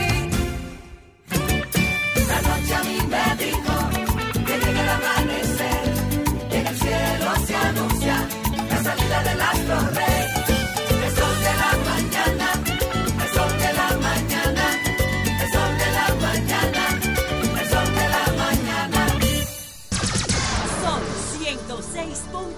Son 106.5. Las 8.43 minutos. Buenos días, José, adelante. Bueno, gracias Julio, saludos a todos y a todas. Buenos días y vamos adelante con un par de temas. Primero, ojalá que tengamos la oportunidad de tener un contacto vía mm, teléfono o presencial con alguien del Ministerio de Obras Públicas porque ayer el ministro de Línea Ascensión anunció eh, algunos aspectos concluyentes sobre la tragedia del paso a desnivel de la 27 con Máximo Gómez. Él dice que la obra se va a tardar tres meses en terminar, que está mm, bajo responsabilidad o asignada a la empresa Acero Estrella de Manuel Estrella y, mm, que va a tener un costo de unos 400 millones de pesos, que se han reunido eh, los técnicos más calificados del país, pero hay algunas preguntas que me surgen. ¿Solamente se va a reparar el, tramo que se cayó? Las losas que se cayeron, porque cuando esté lloviendo yo no paso por ahí. Porque fue la lluvia que tumbó eso. Ah, ¿cuál, fue el, ¿Cuál fue el resultado? ¿Cuál fue el resultado final? ¿Cuál es el diagnóstico? ¿Por qué se cayó el muro? ¿Es un, ¿Fue un vicio de construcción? ¿Qué fue? ¿Fue una eh, reorientación inadecuada de las aguas? ¿Qué fue lo que provocó el accidente donde per- perdieron la vida esas personas que todavía están eh, reaccionando a esta tragedia? Ayer vi un reportaje de la familia del haitiano que murió ahí, que es una cosa que parte el alma. Y ahí ni hablar de la familia puertorriqueña y de todo lo que pasó ahí, del padre y su hija dominicana que se iba a casar en París, todo eso. Entonces sería bueno que nos den más detalle de qué fue lo que pasó y si solamente se va a reparar ese muro de la 27 con Gómez, porque el elevado llega a, ustedes saben, hasta el puente y tiene muros por todos lados, unos muros que uno no entiende realmente cuál es la función, porque el elevado ha seguido funcionando, de modo que el- lo que se cayó, la losa que se cayó no tenía un rol estructural, porque si no, no hubiese seguido funcionando. Era un cover. Pero ese cover, ¿por qué era de ese Era grueso? muy pesado. ¿Por qué era de ese grueso ese cover? Porque si se cae una loseta de la que está en el túnel adentro, te rompe un vidrio. Coño, pero no te aplasta. Entonces eso hay que explicarlo todo para que la gente tenga una edificación completa. Y saber, repito, si se va a, re- a revisar toda la estructura de lo elevado que tenía ese cover, ese muro de más de 20 centímetros que aplastó esos vehículos y si se le va a sustituir por otro tipo de material. Bueno, entonces señores, por otro lado, brevemente quería significar la, el tema del colegio de abogados, brevemente. Miren, señores, una de las de los aportes que yo le hice a la sociedad cuando estaba en la Cámara de Diputados de las pocas cosas que se pudieron conseguir ahí, porque la forma de trabajo de la Cámara es muy difícil que tú saques resultados individuales, a menos que sean proyectos de interés de la Embajada Americana o del gobierno, si el gobierno tiene mayoría. Eh, una de las pocas cosas de los resultados que yo pude mostrar ahí, creo que formulé 17 proyectos y solamente tuve resultados en 3. Uno de ellos fue la Procuraduría Especializada en Delitos Electorales. Esa es, una, esa es una obra intelectual mía que formaba parte del paquete de reformas que yo le hice a la ley de régimen electoral, la, la ley 15-19, que ya fue modificada. Esa Procuraduría especializada en persecución de delitos electorales es como el, el PETCA, pero especializada en delitos electorales. Y tanto esa Procuraduría, que creo que todavía la dirige una señora que se llama Gisela Cueto, que también me gustaría entrevistar porque nunca, no sé qué agenda lleva eso ahí, pero sí se creó la Procuraduría y está ahí. Esa, esa Procuraduría especializada debía investigar lo que pasó en el Colegio de Abogados, porque evidentemente ahí hay visos desde afuera de delitos electorales. Y la ley no especifica qué tipo de delito es en el ámbito electoral es una Procuraduría especializada para perseguir los delitos electorales que están en la ley pero que no tenían garras para ser perseguidos, que solamente se definen y se sancionan, pero se le deja a la al Ministerio Público General u Ordinario. Eso y tanto la Dirección de Persecución de la Corrupción deberían investigar lo que pasó en el Colegio de Abogados, porque eso que lastima tanto a la clase política. La clase política debería tener una especie de sindicato, debería tener una asociación como la NBA, donde la NBA está conformada por 30 equipos y tiene un comisionado y cuando no hay tiempo de transferencia, de traspaso, un equipo ni siquiera puede hablar con miembros de otro equipo, señores. Cuidan su imagen, su institucionalidad el sistema de partido en la República Dominicana debe entender la diferencia entre competencia y, enemistad. Tiene que entender que forman parte de, una misma clase, como ANGE, como el CONEP.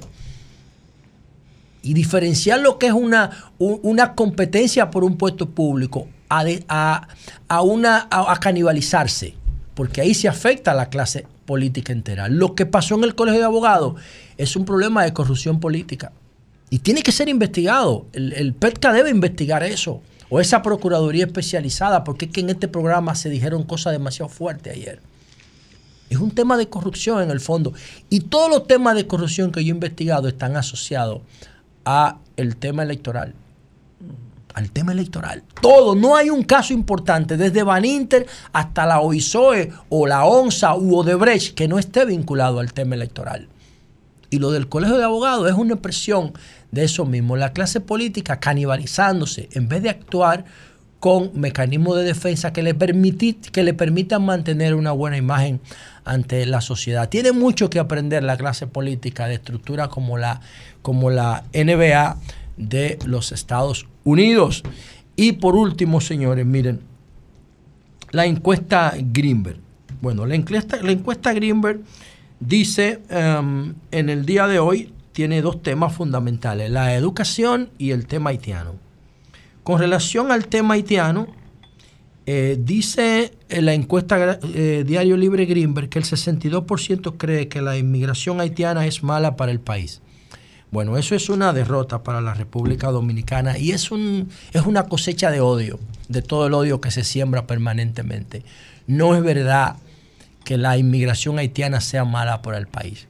Ni es verdad que sea mala la china, ni la venezolana, ni la colombiana, ni la francesa, ni la rusa, que son las principales eh, colonias o grupos de inmigración que hay en República Dominicana. No, es simplemente eh, que el tema se ha manejado con muchísimo odio durante, desde, desde Trujillo para acá. Con muchísimo odio por la fucking visión de la isla al revés. Eso es todo, no es verdad. Los haitianos vienen aquí a dos cosas. A dos cosas. ¿Qué son cuáles? Construir y sembrar. porque los dominicanos no quieren, por un tema de estratificación, no quieren ni construir ni sembrar. Lo hacen cuando no hay otra cosa. Y los haitianos en ese, en ese vacío han encontrado una oportunidad. ¿Tú quieres tareas más nobles que la de construir y sembrar? No es verdad que los haitianos son malos para la, para la sociedad dominicana. ¿Dónde están los indicadores negativos que generan los haitianos en este país? ¿Dónde están? Que alguien me lo enseñe. No es verdad que son malos. Ahora, se ha construido una imagen negativa de ellos y eso se cosecha en el día de hoy. ¿Y qué dice la encuesta? El 61% opina que los haitianos perjudican a la economía dominicana. Oigan esa vaina. Ustedes saben lo que es esa vaina. Si los haitianos salen de aquí, se caen los indicadores del sector construcción y del sector agricultura. Porque ellos hacen todo. Yo estoy en el sector agricultura y yo lo veo. Y yo lo veo, incluso la informalidad de contratarlo genera un paquete de beneficios marginales para los contratistas. Eso no es verdad, pero no importa la verdad o la mentira, lo que importa es que es lo que la gente percibe. El 79% aprueba la decisión de Abinader de cerrar la frontera. ¿Saben qué? La frontera dominico-haitiana es una de las más pacíficas del planeta entero. Una de las más pacíficas del planeta. ¿Quieren saber lo que es un infierno de frontera? Vayan a México con Estados Unidos. O la de Colombia con Venezuela. Para que ustedes vean lo que son fronteras violentas. Esa frontera que está ahí no genera ningún tipo de violencia.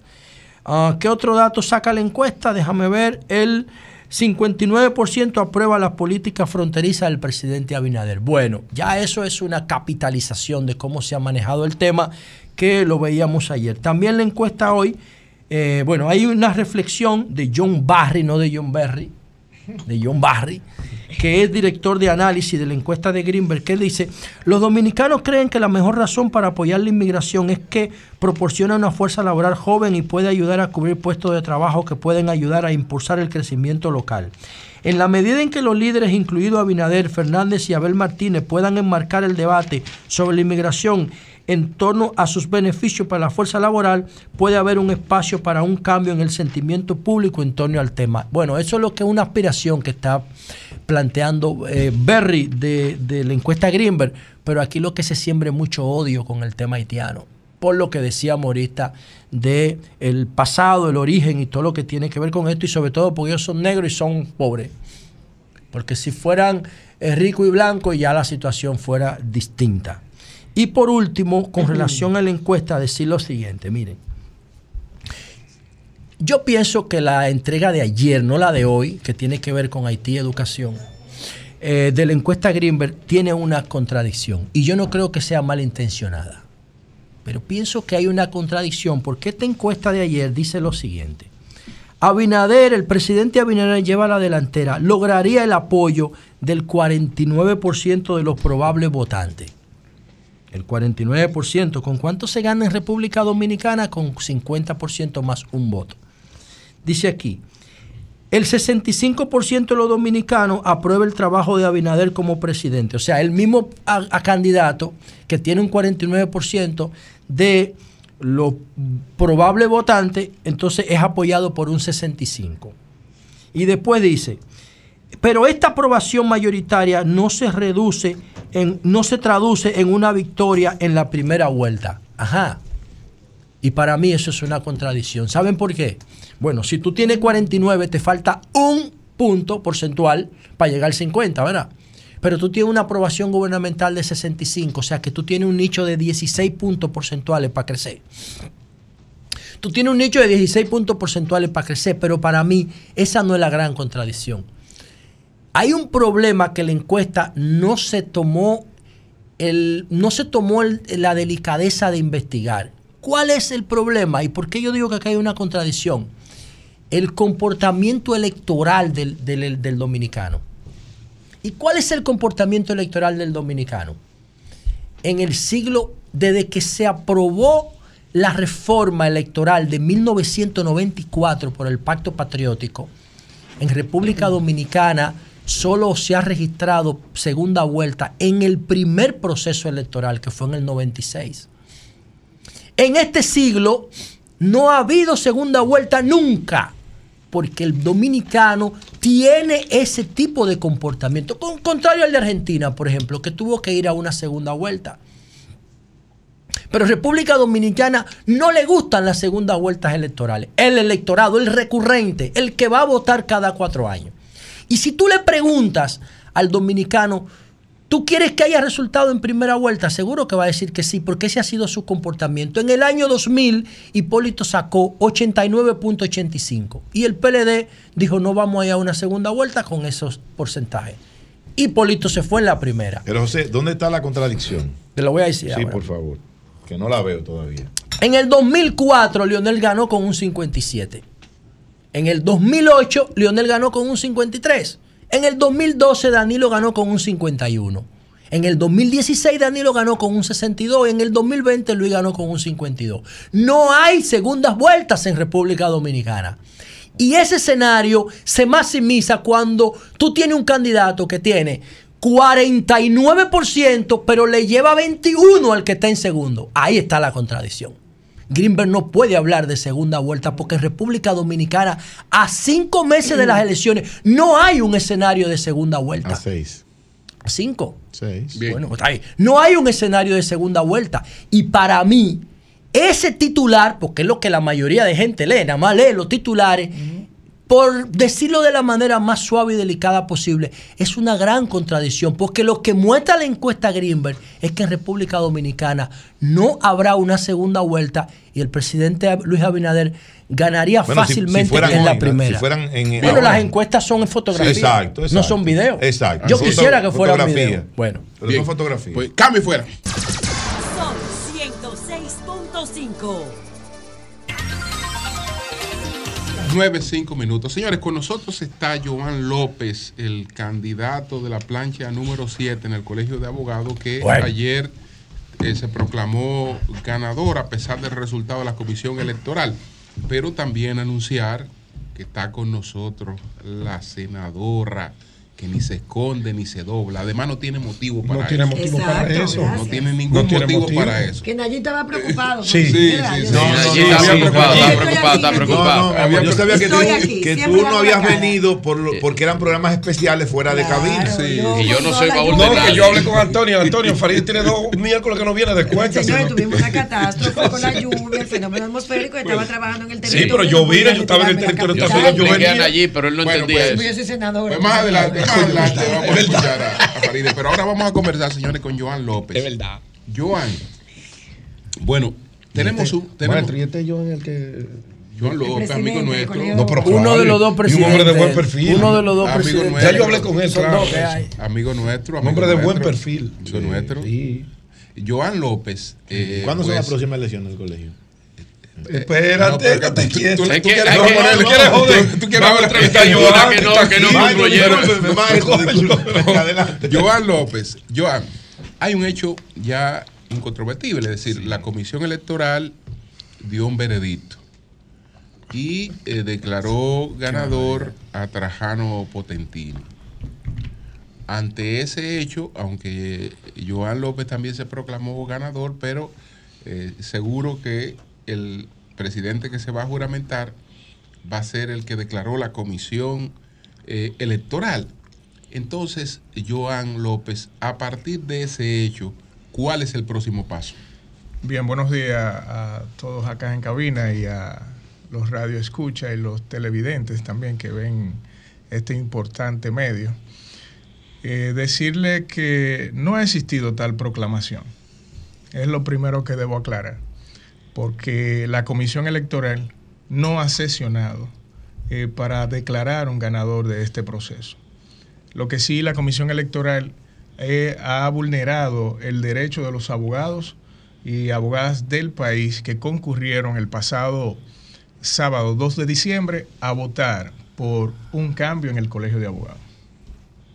En ese sentido, decirles que eh, esa supuesta proclama está eh, ahora siendo o va a ser verificada porque nosotros en torno a la realidad de lo que eh, supuestamente expresó, porque la única proclama, y todos la hemos visto, fue eh, desarrollada una reunión virtual que no duró más de cinco minutos y, oh sorpresa, luego de que se desarrollaron los acontecimientos dentro de esa reunión virtual para fallar una solicitud que nosotros habíamos eh, realizado a la Comisión Electoral en torno a lo que es un recurso de reconsideración del boletín número uno en virtud de que desconocíamos o desconocemos de manera formal eh, un supuesto acuerdo o alianza que no se conoció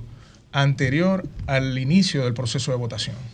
Joan, ustedes ahora, luego de, todo lo que ha pasado en el Colegio de Abogados de la República Dominicana, ustedes van a acudir a los tribunales para atacar esta, este boletín, este último boletín de, de la comisión organizadora que da como ganador al doctor Trajano Potentini. Claro que sí. Eh, anoche nosotros lo establecimos, lo comunicamos a la prensa del país, que dadas las circunstancias, eh, nos vemos obligados a respetar la voluntad de los abogados y abogadas del país, la mayoría de los abogados que votaron por nosotros contundentemente. Si verificamos la boleta que se le presentó al electorado jurídico el pasado sábado, podemos observar que existíamos cinco candidatos, no cuatro. Y en ese sentido, eh, ustedes pueden tener la seguridad, el país y los abogados del país pueden tener la seguridad que este hecho, que no ha sido controvertido a lo interno de la comisión electoral, será controvertido en un tribunal de la República. Joan, de eso sí, sí. podemos tener la seguridad. Joan, aquí vino Diego José García ayer ahí. Ahí en esa misma silla. Y dejó estupefacto al país entero. Al país completo. ¿eh? Dijo ese señor que había hecho un acuerdo con ustedes, primero para que ustedes le consiguieran un grupo de pensiones cuando ustedes ganaran desde allí. Y segundo, que había hecho un acuerdo con ustedes donde habían envuelto 5 millones de pesos y que él lo rechazó porque ustedes le llevaron solamente 4 millones. Su opinión sobre eso. ¿Quiénes son ustedes? La plancha, la- la de- ellos. Joan. de ellos. Dijo, dijo aquí Diego José García. Bueno, Dijo sí, sí, sí nosotros podemos eh, eh, eh, refrendar el tema de las pensiones, de los puestos en la plancha, porque de eso se trata. Ahora, sería bueno e interesante que observen el contexto en que él habló con relación a lo que es la logística. Y nosotros, en términos eh, eh, político y electoral, entendemos que la lógica pudiera dar una explicación con relación a ese tema, porque en términos particular, nosotros, eh, en torno a lo que ha sido su inquietud, entendemos que hay que encontrarle el contexto general al mismo. Pero, dentro de- en, lo que, en lo que le encontramos la lógica y el contexto. ¿Le entregaron o no le Cuatro entregaron millones. 4 millones de pesos en efectivo? Lo dijo él. ahí. Él lo dijo ayer. Y No, no No, fuimos él dijo- nosotros, él fue. dijo- el contexto fue el siguiente. Él dijo que le, le prometieron cinco, que le entregaron cuatro y que él devolvió ¿Quién los le cuatro. entregó los cuatro? Y que él lo devolvió. ¿A quién se lo devolvió y quién se lo? ¿Quién se lo entregó? Joan, pero, está tampoco. bien, pero estamos. No, porque nadie está diciendo sobre algo que él no sabe. No, pero está bien. Nadie Él no ha dicho que él no sabe. Él no- ha dicho eso. ¿Quién se lo entregó? Él no lo sabe. Pero está bien. Pero que Pero lo que tú eres como el ¿Usted abogado del diablo. eh, Joan. Él no mencionó a Joan. Bueno, Joan, adelante. Bueno, en ese sentido le dije, primero encontrar el contexto general de cómo él estableció eso en esta cabina de radio. Y segundo, audio, Joan. y segundo, tenemos nosotros para decirle a ciencia cierta de que nosotros desconocemos la persona que pudo haberle entregado eso. Pero tú firmaste, tú llegaste a un acuerdo con él, Sí, tú pero como el, candidato. el acuerdo que nosotros firmamos está sobre la base de pensiones y sobre la participación en la plancha. Siete puestos de 19 es una porción o, o una cuota perdóname, importante en perdóname, torno a, Joan, a un- ¿Pensiones de qué? nosotros Ah, dentro, dentro Estado. de lo que es el Pensiones del Estado. dentro de lo que fue el contexto de campaña que nosotros enarbolamos y que recorrimos todo el territorio nacional, nosotros eh, prometimos y así lo vamos a cumplir eh, transparencia a lo interno del Colegio de Abogados. Nosotros prometimos y así lo vamos a cumplir eh, un posicionamiento social del Colegio de Abogados de la República Dominicana para que la sociedad y los abogados puedan confiar en su Colegio de Abogados. Pueda el Colegio de Abogados estar en la, en, la palestra pública, pero para tomar o ayudar a tomar decisiones.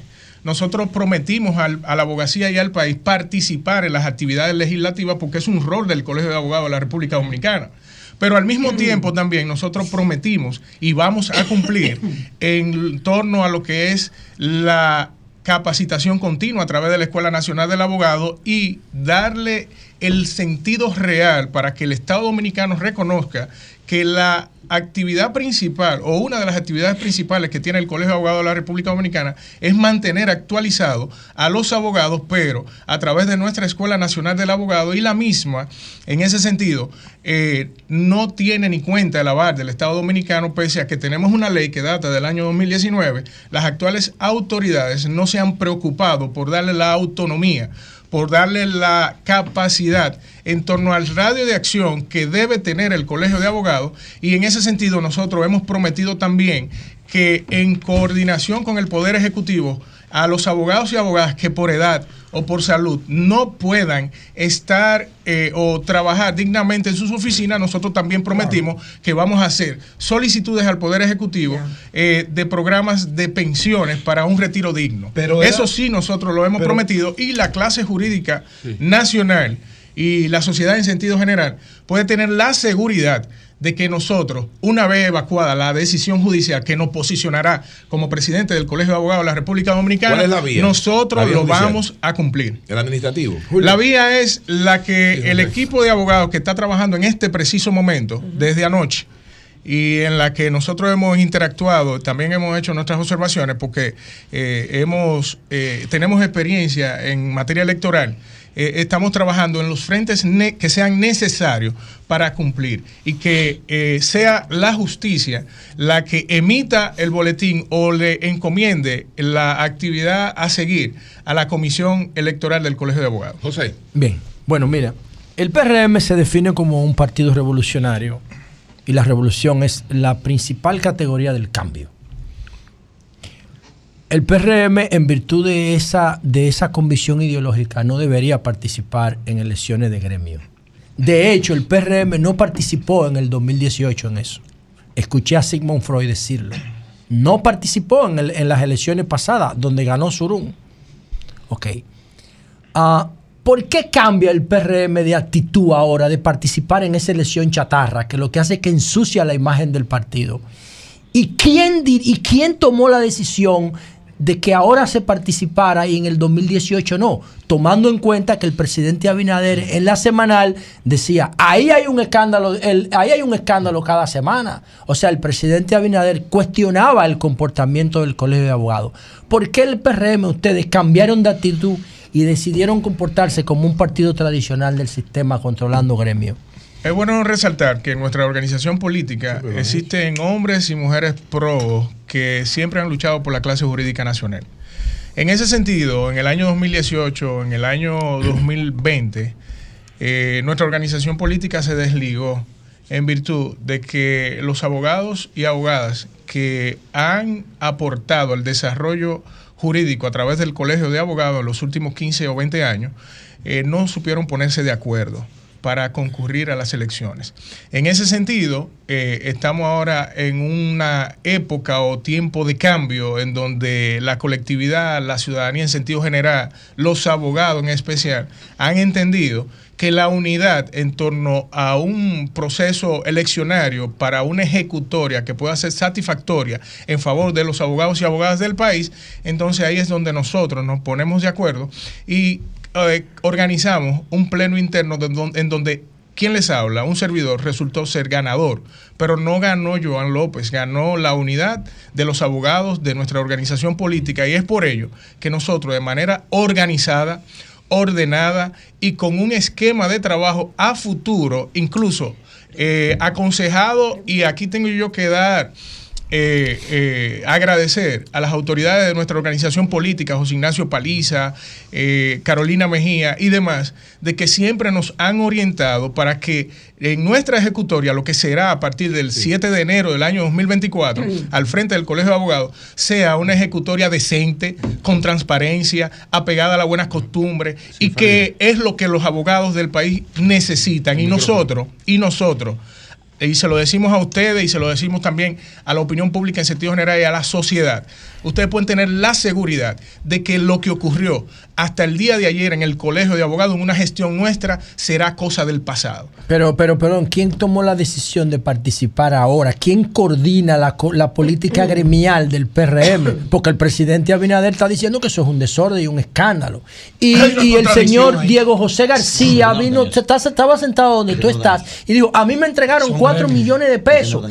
¿Quién se lo entregó si es verdad y a quién él se lo devolvió? La luz. eh, ¿Con el- quién el- firmó el acuerdo? Fue usted, La luz. firmó Nosotros firmamos el acuerdo, Entonces, fue Pero, usted, entonces, pero que dijo la, que le entregó esos cuartos. la luz es que hay temas que lo queremos desvirtuar en torno a la realidad. Una situación es lo que pudiera acontecer en torno a una realidad de un acuerdo eh, de aplicación de política en favor de los abogados a futuro y una eh, realidad es el esquema jurídico o político electoral en donde eh, se debe contar con los con los recursos necesarios para poder accionar en el andar del día a día. Ahora bien, no estoy diciendo con esto que nosotros le entregamos de manera directa al señor Diego José García lo que él estableció en esta estación de radio. Lo que sí le puedo asegurar que la decisión de que los abogados concurrieran al colegio de abogados par- eh, eh, alrededor de nuestra candidatura pero- es lo que nosotros representamos. quién toma esa decisión? usted dijo de Eh, manera directa, o sea, no de manera directa, pero sí de manera indirecta, le entregaron esos recursos. Bueno, Se le- eso, eso deberíamos verificarlo, pero no. Porque alguien se los no- dio. ¿Quién no se lo dio y a quién él se lo devolvió? Pero Joan, el tema Joan, no es si le dieron o no le dieron. El, el- dinero el- ahora. el No, tema no, es. no, el dinero Oh, se tenía que dio. preguntárselo al señor José Diego García. No, no, no, que sí, en eh, serio, escúchame, porque maestro. ¿de dónde salieron Miren, esos cuartos? El dinero se dio. Porque ese no era un loco que estaba ahí sentado. Dos veces, él ha Sí, sido dos veces presidente. dos veces del Pero él lo dijo que lo recibió de él. Pero- no, no, yo Joan, no no, eso a No Joan. mencionó. Él no mencionó a Pero, Joan. pero, No, y además nadie le está diciendo a No. Joan que fue él. claro. Nosotros Nadie, le estamos preguntando Un como firmante del Pero acuerdo. Pero él, Joan, era él era, él era un miembro, pasado miembro del PLD, señor. que ayer lo expulsaron está bien, pero por, no, traición. No, pero mira. Por altísima traición. Por altísima. entonces, y fue verdad. Entonces ustedes quieren preguntarle a una persona No, que sí. representa otra plancha que si No, es que ya él estuvo aquí ayer. Pero estoy diciendo, lo mismo que él está Yo diciendo. te entregué millones Joan. ayer, tú lo tienes. Dice No, Joan, que ayer corrígame, le Joan. preguntamos eso Hay que ver el contexto en un Manuel proceso político para qué se entregó el dinero. pero- pero- porque se habla de logística, esa es la excusa. Pero- Ahora, todo el imaginario popular del país sabe que los 4 millones eran para metérselo en los bolsillos. Ay, No eso era es grave lo que tú estás diciendo, Julio. Era eso. no, eso es grave. El imaginario. No, bueno, eso es lo que yo lo que pienso. pasa- lo que pasa es. Eso es lo que yo pienso. Si es lo que demandable, pasa- adelante. Lo que pasa es que en el caso de él. Pero venga, en no el- fue él. En el caso de él, no, no de Joan. No, no. él. El imaginario Él no- piensa que él se no cogió los tendría- Es que no es imaginario, eso no existe. ¿Qué es lo que es imaginario? oye, es, que tú estás, es que tú estás hablando de un abogado. Oye, José, pero Pero abogado que- dijo José, él No, se- no, no. No, no, no, José, no. Ahora, José, ¿Cómo tú- que fue él no? que Por parte, señores, por parte. Fue él. José, fue él. Yo tengo una pregunta que va más allá del proceso. Porque, porque yo sé que muchos abogados, eh, yo soy abogada y me gradué y, ejer- y he ejercido muchos años en mi vida hasta que el tema político me ha aislado de los tribunales y de las oficinas. Siempre tenemos una preocupación, muchos de nosotros, que estamos colegiados por obligación, por ley, pero no nos sentimos parte del colegio de abogados, porque entendemos que el gremio no nos representa, no nos ha representado.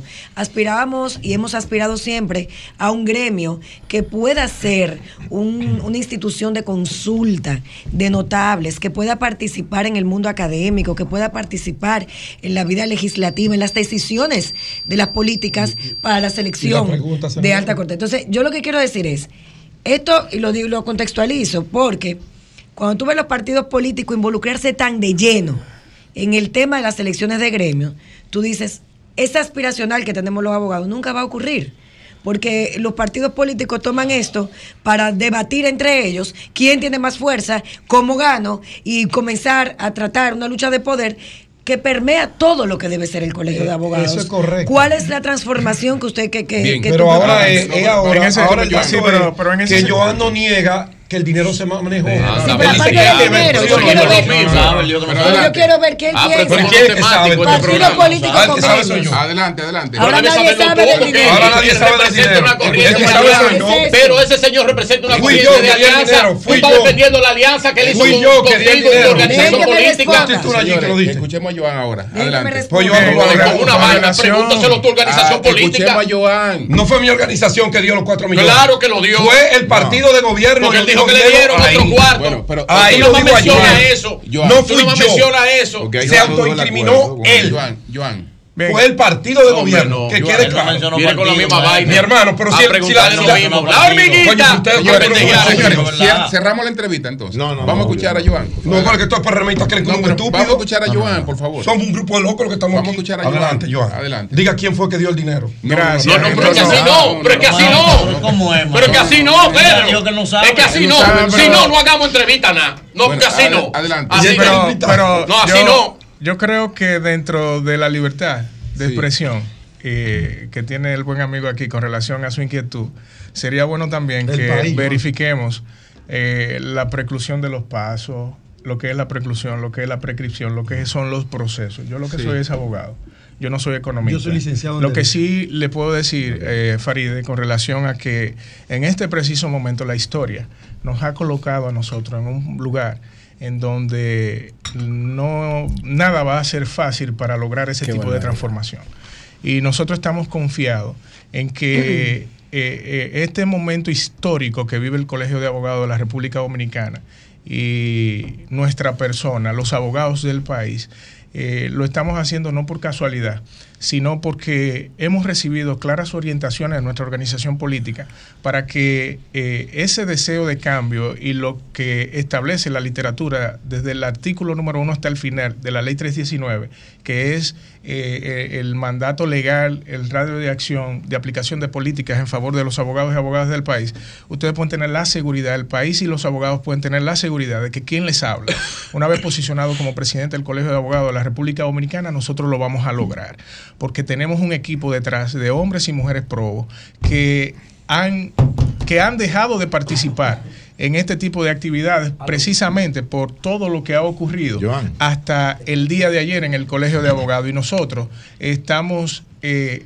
responsabilizados de iniciar ese proceso de transformación para que la clase política tenga la tranquilidad eh, de, de que Tengo- eh, las ejecuciones y las prácticas en favor de los abogados sea viable y que pueda aportar al desarrollo social. Tengo la información, y tú nos dirás si es así o no, de que tu triunfo a lo interno del Partido Revolucionario Moderno fue muy cuestionado por tus competidores, tanto por eh, Bergia Soler como eh, por eh, Johnny Aristi. O sea, eso es cierto, ellos cuestionaron, hubo un gran cuestionamiento a, al triunfo a lo interno del Partido Revolucionario Moderno antes de tú ser candidato al colegio. Lo que pasa es que siempre en toda contienda interna eh, siempre quedan situaciones, No, algunas aristas, pero no pasó poco más de unos cuantos días para que todo el mundo, se, todos los compañeros que terciamos en ese proceso se aglutinaran alrededor de nuestra campaña y así quedó demostrado con la Eh, votación del pasado Eh, sábado. Joan, Joan, ¿cómo se llama el presidente de la comisión electoral? Y Delfonso. Y Delfonso. nosotros ¿Cómo, cómo, cómo se llama? Delfonso Brito. Y Delfonso Brito. con nosotros. Él conversó con nosotros. Eh, independiente él, ¿verdad?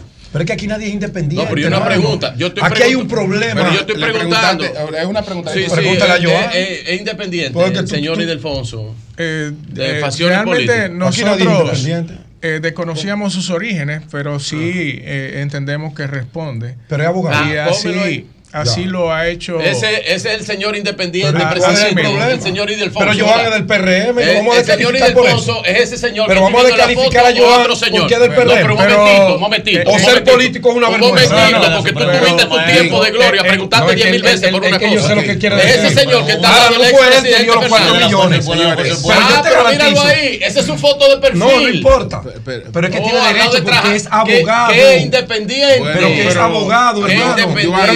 Torno a la inquietud Wow. con relación Yo- a la yo independencia. los cuatro millones, ¿dónde Con relación a la independencia. La foto de perfil es Señores, con Trajano no, no, Protestini. señores, yo- y, la, y la foto. Diego, bueno, y la foto. gracias, gracias, gracias, yo. Y la foto que, que publica con Leonel Fernández. Yo finalmente, Oh, y, con relación a, a- a la independencia, nosotros lo que entendemos es que eh, en este proceso, lo que los abogados y abogadas del país, la sociedad y ustedes como garante de la opinión pública nacional, eh, debemos preguntarnos en procesos electorales si es viable que luego de que la voluntad de los abogados se exprese en las urnas, eh, una comisión electoral pueda conocer alianza que se desconocía desde el inicio del proceso de votación. ¿Ustedes impugnaron?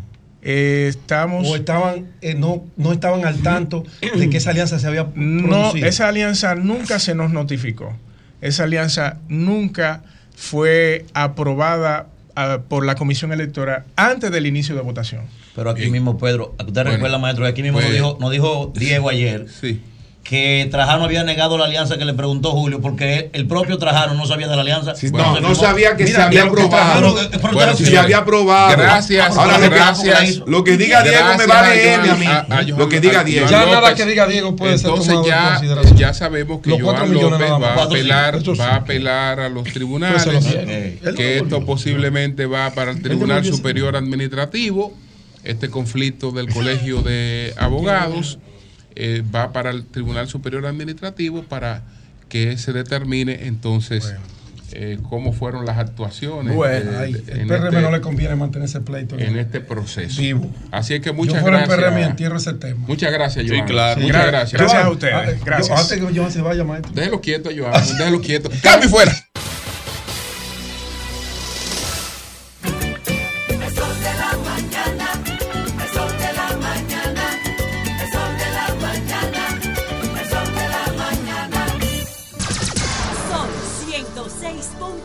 Sol 106.5. Bueno, señores, anunciar que está con nosotros Ulises Rodríguez, el director de Proindustria y candidato a la alcaldía del PRM eh, por Santiago de los Caballeros, por el municipio de Santiago de los Caballeros. Vamos a conversar en breve Así. con Ulises Rodríguez, pero ahora vamos a escuchar a Faride. Buenos días, Faride, ¿cómo estás? Muy buenos días todo el equipo, don Julio. Yo por siempre, siempre disfrutándome aquí los miércoles, aunque tenía dos semanas que no venía, pero aquí estamos. Mire, mi comentario será muy breve a propósito de la prueba PISA y de los datos que se revelaron ayer de cómo la República Dominicana subió 16 puntos en esta prueba. Esto es un hecho muy importante en materia educativa, sobre todo porque nosotros nos hemos abocado desde el año 2012 a una inversión del 4% para la educación, que ha tenido mucho cuestionamiento en cuanto a la ejecución de ese 4% y a la falta de una transformación en el modelo educativo como tal. Hubiéramos querido que se transformara el modelo educativo, que tuviéramos pues eh, mayores resultados a, a corto plazo, que parte de los recursos destinados no se hubieran ido solamente para poder eh, mantener todo el sistema desde el punto de vista administrativo, sino que se involucraran más recursos para una mayor preparación y acceso de, todo, de toda la población. Sin embargo, no ha sido así. Y eh, desde el 2012 al 2023, a pesar de que no haber sido así, esa transformación definitivamente ha tenido alguna repercusión que nos ha llevado a que República Dominicana suba 16 puntos en la prueba PISA. Todavía continuamos muy por debajo de los estándares que quisiéramos tener. Esa es la realidad. Pero este es un esfuerzo continuado de una política pública que inició previo a este gobierno y hay que decirlo. ¿Por qué lo digo? Porque es la mejor demostración de cuando hay una continuidad en la ejecución de políticas públicas gubernamentales. Esa es la importancia de cuando algo se comienza a ejecutar con sus bemoles, los demás gobiernos, sin importar de qué partido vengan, puedan continuar, puedan seguir la trayectoria y mejorar los indicadores que hasta el momento se han manejado. Es la única forma de hacer país. Por eso cuando hablamos de reformas estructurales, tenemos que hablar de 10, 15 años para poder ver resultados y que puedan demostrar que con la consistencia de esas políticas se están haciendo las cosas correctamente. Creo que ayer cuando el presidente Abinader, junto con el ministro de Educación, auguraba un mejor futuro a partir de este resultado, no podemos dejar también de decir que es una política continuada y de un compromiso que el Estado y el pueblo dominicano ha asumido con la educación. Tenemos muchos eh, todavía desafíos por delante, tenemos pensum que hay que revisar, tenemos materias que tenemos que incluir, tenemos jornada extendida que han dado evidentes resultados, pero también nos falta una mayor calidad en materia del profesorado y en materia estudiantil. Hay que celebrar sin olvidar la importancia de la continuidad de las políticas públicas sin importar quién las inicie. A veces los gobiernos se pierden en tratar de demostrar cosas a corto plazo para vender en el caso de que quieran permanecer en el poder. Y no podemos perdernos de que las reformas estructurales duran un tiempo para ver los resultados. Tenemos otros desafíos que también nos tienen que convocar a toda la clase política, la reforma nuevamente al sistema de salud que hace más de 20 años se inició, que merece una revisión profunda, una reforma fiscal que todavía está pendiente, que es necesaria en nuestro país que tiene un costo político y nadie ha querido asumir, pero que tenemos que reunirnos para poder tener un régimen de mayor justicia fiscal, tenemos también que abocarnos y nos estamos y estamos trabajando, pero seguir abocándonos a las conversaciones permanentes para la reforma policial que este gobierno ha iniciado, que quizás en 10 o 15 años veamos también los resultados si hay continuidad. Por eso mi mensaje hoy es que la continuidad de las políticas públicas ejecutadas con una visión, con una proyección, con indicadores que ameriten una supervisión y una revisión permanente, sin importar los gobiernos que pasen, son los que van a mantener al Estado dominicano en la vía del desarrollo, del futuro y del porvenir. Así que yo celebro los resultados de PISA, pero también veo los desafíos que tenemos por delante y celebro el esfuerzo que durante tantos años, tanto la sociedad civil como la clase política nacional y todos los actores educativos han iniciado para tener los mismos. Son las 9.46 minutos. Buenos días, Pedro, adelante. Buenos días, don Julio Martínez Pozo. Buenos días, mi querida senadora de la capital. Gracias, mi Maltratada por su partido, pero defendida de- por de- no, no, de- senadora. quítale el adjetivo. Siempre De- defendida de- por su quítale el amigo adjetivo. Deje la y hermano de- y ahora compañero Pedro. Deje la senadora, deje la senadora tranquila. la senadora. El partido la maltrata, eh, pero nosotros la No, queremos. Deje la senadora tranquila. No, no, sus Nosotros cara- la queremos. caramelos de cianuro no son bien recibidos. Adelante, Pedro. Dos judas ahora besándola, oye. Señores. Eh, yo he defendido más a Farideh que tú, eh, Virginia. Bésala, Judas, bésala, bésala. Tú eres Dale parte del plan conspirador contra ella. tú. claro. Adelante, señores, Y que vamos con. Ulises en breve. Bueno, miren, señores, eh, ya tengo la información a manos de dónde y quién entregó el dinero en el colegio de abogados. Pero dilo. Ya lo tengo, ya lo tengo. En vez de estar sembrando plátano, yuca, batata, ayudando a los agricultores, salió de ahí frente a Teleantillas el dinero. ¿Cómo? De agricultura salió el dinero de que le dieron a Diego José García. Bueno, me- el nombre lo tengo, pero no voy a decirlo. No, no, no. no. Pero ya sé, ya se sabe que fue de ahí que salió el dinero. De agricultura. Ay, padre. País tiene que saber con nombre y apellido y el PRM tiene la obligación de decirle a este país y sancionar, sancionar esa práctica asquerosa de sacar dinero público para invertir en procesos electorales para ya, ya, maestro. ¿Y cuándo él dijo PRM Deben dijo sacar esa práctica asquerosa que fue muy combatida en la oposición por el hoy partido de gobierno y que la practican sin el más mínimo cuidado, sin el más mínimo remordimiento. Así no. Así no, porque este país está lleno de problemas. Ahora mismo me acaba de escribir un compañero de la puya para pedirme un colchón. Y da pena que a mí me tengan que pedir un colchón, que soy un candidato opositor, que no tengo una colchonería, pero ellos ven una posibilidad que yo le pueda dar ese colchón, porque las manos del gobierno no han ido a llevar esos colchones. No sé dónde están. Hicieron unos levantamientos Qué bonito para de colchones, de camas, y los compañeros, yo me puse de relajo y Nayí me lo advirtió. Yo te lo dije. Nayí me lo advirtió y me dijo, Pedro, no te pongas de relajo de esa gente. Y yo le digo, bueno, a ellos es que hay que diligenciar las cosas, porque son ellos que están administrando el, el dinero público. Estamos hablando del plan social de la presidencia. Sí, es correcto. Y no han llevado nada a esa gente, hermano. Yo te lo dije. Nada. Llegó la funda que nosotros llevamos y algunas cositas que hemos podido comprar con ayuda de amigos. Así no.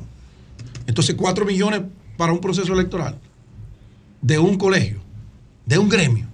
Coño, está fuerte. Ten cuidado con tus acusaciones. Está Ese fuerte. paralelismo que tú estás Está haciendo. fuerte. Ten cuidado. Está fuerte. Pero que tú tengas un video. Está fuerte. Una foto. Está fuerte. Entregándolo. Bueno, no, Diego- Diego debe una tenerla. máquina contadora. Diego No. debe tenerla porque fue él que lo dijo. Bueno, pero no. Fue pero él que lo para tú hacer aquí. una acusación adelante. así. Sí, bueno, en él este programa. El primer testigo de Pedro para eso va a ser Diego. Está Diego, y él es, y él es que es juez fiscal. No importa que me sometan. No, no, testigo no, va a batir no, el este programa no se va a prestar a eso. adelante, adelante. Antonio, para allá. Pedro, Batamos Pedro, el cobre. Sigue Pedro adelante. Gracias, maestro. Bueno, eh, esas elecciones del Colegio de Abogados de la República Dominicana, cuestionadas por demás, que ganó legítimamente y que así lo dio a conocer en el día de ayer la comisión electoral, que imagino, antes de todo este escarceo, de todos estos cuestionamientos, de todas estas confesiones entre parte y parte, de dinero y no dinero, nadie cuestionaba esa comisión electoral del Colegio de Abogados. Nadie llamó aquí, salvo Daniel Tejeda. Sí, Daniel Tejeda llamó aquí la semana pasada y dijo que no habían entregado los padrones, que ellos tenían dudas. Eso, Daniel Tejeda fue el único que dijo eso aquí en el Sol de la Mañana. Todos los demás hablaron de sus campañas, de lo que proponían, de muchísimas cosas, pero nadie cuestionó la comisión que organizó el proceso electoral. El cuestionamiento viene luego del comportamiento inadecuado de suscribir varias alianzas por parte de un candidato que él mismo lo confesó en esta silla, en esta silla que está reservada para las personalidades que llegan al sol de la mañana a comunicarse con el país y con el mundo. Aquí, ayer, y después de esa intervención que se hizo eco todos los periódicos nacionales y creo que hasta internacionales, porque fue tan burdo que los periódicos internacionales le llamó poderosísimamente la atención, porque yo creo que ni en Burundi había ocurrido una cosa tan baja como esa. Entonces, luego de todo esto, la comisión, que desde el primer momento, después de haber computado 50%, dijo, sí, va ganando fulano de tal, que yo creo que no debieron hacerlo. Los cómputos, a menos que usted tenga un proceso de ir eh, dando boletines. Dos boletines. ¿Verdad? Emitieron dos. Perfecto. Gracias, Nayib. Entonces emitieron un segundo y la comisión dio por ganador, oigan la palabra, ganador a la alianza Rescate RD Con el que pactó, que pactó eh, con Independiente. la candidatura de Trajano Vidal Potentini, que para mí, y el maestro lo decía esta mañana, y yo me inscribo en todo lo que Julio dice, Trajano es como un referente moral para él impregnarle a ese colegio la dignidad, la profesionalidad, la honestidad que él ha tenido durante el desarrollo de su carrera. Y se lo dije ayer cuando él me llamó, cuando Trajano me llamó para darme las buenas nuevas de que ya había ganado las elecciones, le dije eso, Trajano, en tus manos está la transformación ética, moral y profesional de ese colegio. En mejores manos no pudo haber caído. Y ojalá que todo este escarceo, todo este dime y direte, mira, este joven, yo, Joan, yo no lo conocía, no tenía el placer de conocerlo personalmente, pero me parece una persona de buena formación, me parece una persona honesta, que lamento que su organización lo haya metido en la pata de los caballos con ese tema. Yo lo lamento, pero él me parece una persona de fino trato, decente, y me parece que es un buen profesional, porque si no lo fuera, no lo escogen para ir a competir y él compitió. Él perdió, él perdió, él está dando los aletazos del que se está ahogando, pero ya se ahogó, le, su juventud le permite ir a otro proceso y ganarlo. Y quizás sin menos ruido que esto. Ahora, hay una realidad ya que usted no puede revertir y es que el Colegio de Abogados, la comisión electoral, la que estaba facultada para eso, declaró a Trajano Vidal Potentini como ganador y como próximo presidente del Colegio de Abogados de la República Dominicana. Finalmente, don Julio, país, mujeres, jóvenes, hombres, tienen que cuidarse. No pueden ser cándidos, no pueden descuidarse, no conversen con personas que se le acerquen bajo el alegato de pedirle una dirección, de ofertarle algún producto en venta. Si usted no lo conoce, no le baje el cristal a nadie. Si usted está en un cajero automático y viene una persona y se le acerca, aléjese. Y si esa persona insiste en acercársele, salga corriendo, pida ayuda, porque son una banda de estafadores que están drogando a las personas bajo el argumento de que dígame dónde está esta dirección, te pasan un papelito, la droga esa de la burundanga, con solo tocar el papelito ya usted está hipnotizado. No se confíen de nadie. Es mejor dudar que caer en las manos de estos delincuentes. Y son extranjeros. No sabemos la nacionalidad. Hablan de portugueses, hablan de brasileiros, hablan de colombianos, hablan de cualquier nacionalidad. Si usted no conoce a la persona, aunque sea dominicano, aléjese. Y si esa persona insiste, pida ayuda, pero no se dejen bromar porque ellos andan tratando de pescar en el río revuelto del menudito que usted maneja en las navidades. Cambio y fuera. Son 106.5. Las 10, 4 minutos. Ulises Rodríguez, candidato a la alcaldía eh, por Santiago de los Caballeros y director de Proindustria, está con nosotros. Aunque nos decía Virgilio que estás de licencia en Proindustria o todavía. Así es, así es. Ya estoy en licencia. ¿A partir de cuándo? Hoy oficial, aunque yo la solicité y lo anuncié hace unos días, no fue sino hasta ayer que la Junta ya oficializa las candidaturas, de manera que ahora, ahora ya estamos en licencia, de manera ya oficial. Así que es el candidato alcalde del PRM y por al- la provincia Y de ayer Santiago. anunciaste como vicealcaldesa a una distinguida médico, hermana de Guillermo Moreno, eh, de Alianza País. No menciona Eh, ese nombre aquí. Entonces, no, No, Guillermo Moreno no menciona ese nombre aquí. pero Hoy- estoy preguntando. hoy- hoy- Cuidado, agitador, cuidado, Estoy agitador. preguntando a Ulises para. ¿Qué fue lo que comió Pedro Para hoy? preguntarle a Ulises qué sabe él de la senaduría de, de Santiago de los Caballeros. Debe- Ah, porque cu- cuidado aquí. Sí, lo primero- la, de Santiago de los Caballeros, Sí. ¿qué sabe? Lo primero es que quiero dar las gracias a ustedes por invitarme a este programa Sí. tan importante eh, que llega a todo el país y más allá. Y, sobre todo con un grupo, ustedes, un equipo muy eh, de líderes de la comunicación que hacen un excelente programa, tema de interés nacional. Y en ese sentido, me hablaba en la introducción de la compañera de boleta, la doctora Moreno, médico de profesión, catedrática universitaria, dirigió la Facultad de Medicina de la Pucamaima, eh, fundadora del, del HOMS, y, con un, y ejerce en el hospital también Cabral Ibáez. Es, Un- una- es un perfil es una- tipo Ulises y Raquel Peña, más o menos. Un Sí, perfil tipo hay gente Raquel que Peña. ha, ha hecho esa misma comparación en el sentido de que es una mujer también de firmes convicciones en lo que tiene que ver con su compromiso social, ha sido activista social, formación política.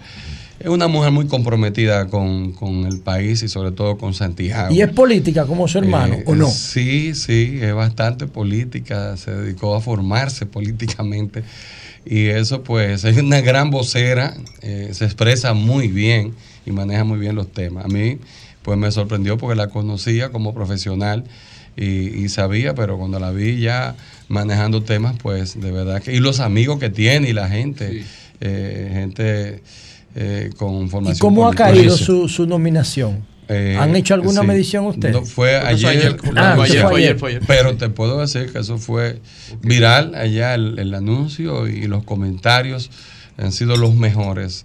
Es decir que Ojalá tengamos, ojalá la a- oportunidad apar- de entrevistarla Ah, a sí, ella. sí, claro, claro que sí. Además de eso, me perdona, también es una genuina representante de la mujer santiaguera y de la mujer dominicana. Ulises, yo soy local en Santiago.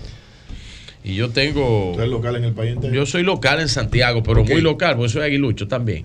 Aparte de todo, eh, Ulises, yo he estado en contacto con el empresariado de Santiago, que ha tenido grandes acercamientos contigo debido al trabajo que tú has hecho en Proindustria, también en reuniones que tú has tenido ya de cara a la alcaldía.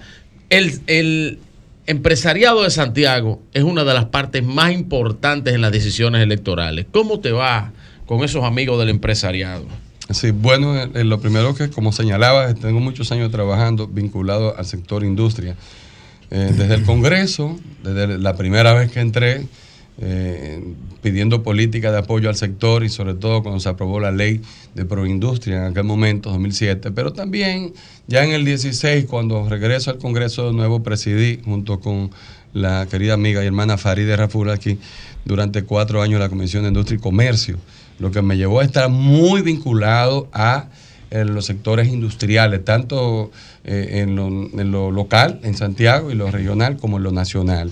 Y sí, me estuve con ellos ahora esta semana, muy pendiente de lo que son sus propuestas, su- sus inquietudes. Tenemos en Santiago una clase, eh, en el país en general, pero en este caso me, me voy a, a referir a Santiago, una clase eh, empresarial que se interesa mucho por los problemas de la ciudad. Tanto así es que importantes instituciones han surgido eh, fruto a lo largo de los años en Santiago de, eh, de ese grupo empresarial con una visión. El plan estratégico de ciudad es uno de ellos. Santiago es una, una ciudad que tiene un plan estratégico como ninguna otra lo tiene en el país y sale de ahí, es vigilado, es monitoreado por esos sectores industriales y comerciantes y profesionales de allá. Eh, y puedo señalar aquí instituciones como el Banco Popular, eh, Color Visión, eh, la Universidad ISAI, la Pucamaima, o sea, el, el grupo, las zonas francas también fueron impulsadas, por eso Santiago es la cuna de la zona franca en el país. Y eso ha contribuido enormemente con el desarrollo de Santiago y del país. Por eso yo eh, tengo con ellos, pues tengo mucho respeto por el trabajo, me gusta escuchar, reconocer sus propuestas, como estaba esta semana. Esta semana me tocó Sí. tener un Manuel, encuentro en la Asociación para el Desarrollo de Santiago con todos los representantes de los sectores industriales y asociaciones que tienen que ver con el desarrollo de Santiago. Fui recibido y ahí tratamos temas. Más bien traté con ellos lo que es mi visión de lo que es la alcaldía de Santiago, sobre todo la alcaldía en estos tiempos. Casualmente, Ulises, aquí en la capital todos tenemos la idea, Ulises, de que Abel Martínez ha hecho un trabajo aceptable, ¿verdad? Importante en Santiago. Ahora, el No, que está de por encima de, lo- el- de la categoría de aceptable a No, ver no, en Santiago. Digo yo, una. pues, una- No, no, no, es que está por encima. no, cuando tú no lo- te perjudica, ponle excelente. Es lo que No yo- te está. No, que no es aceptable. mínimamente aceptable mínimamente bien. En lo que yo conozco, pero está por encima de políticas públicas aceptable. municipales, para mí Está bien, ok, perfecto. Manuel, Sí, Pero el que, es de Santiago es Ulises. Yo quisiera saber si es verdad que ha sido exitosa de esa forma y qué le espera a Santiago Ay. diferente en caso de que usted se ¿Qué convierta en pregunta tan difícil? Pues muy Adelante, bien, muy bien. Eh, ustedes saben que yo fui candidato en el 20. Sí. E hicimos nuestra frente a Abel. propuesta. Ujú. Sí, Frente a Abel, y te fue muy bien. Y me fue muy bien. ¿Sabe qué? Fue diciéndole la verdad a la gente. Yo creo que yo no quiero ser mezquino. Y, y- Al que le va bien al que y- no, pero bueno, ustedes No, no, saben que yo. no, yo no sé. Yo, a no, le fue bien. no, no, porque A se, Gonzalo le fue bien también. se gana, 38. Dame no, no, no, no, no, se gana eh, también con una participación claro. digna, decorosa, y se gana, como estoy yo ahora mismo posicionado, por, el trabajo y la propuesta que hicimos. Pero le puedo decir a ustedes que tenemos que ver, el desarrollo de una ciudad no es solamente un tema de los servicios básicos que en estos tiempos, como la recogida de basura, que es algo gerencial y que no deberíamos estar hablando de eso en estos tiempos, es algo que automáticamente, o sea, se entiende que debe de recogerse sí o sí. Y en la actual alcaldía, eh, el alcalde que es candidato presidencial no es candidato a la alcaldía, pero debo decirle que eh, en lo que tiene que ver con el casco urbano se ha mantenido la recogida de basura. Mm, Hay descuido ahora, no está igual, eh, y, y se ha cuidado el casco urbano. Pero los barrios de Santiago, que es más del 70, 80% del territorio de la ciudad, están muy descuidados. No podríamos hablar de, de una gestión ni siquiera buena, porque hay descuido, hay abandono. No hay nada. Si yo voy a un barrio de Santiago, lo primero es que antes de entrar al barrio, me gusta explicar lo que es también mm, la parte de la ciudad que tiene que ver con la visión de la ciudad.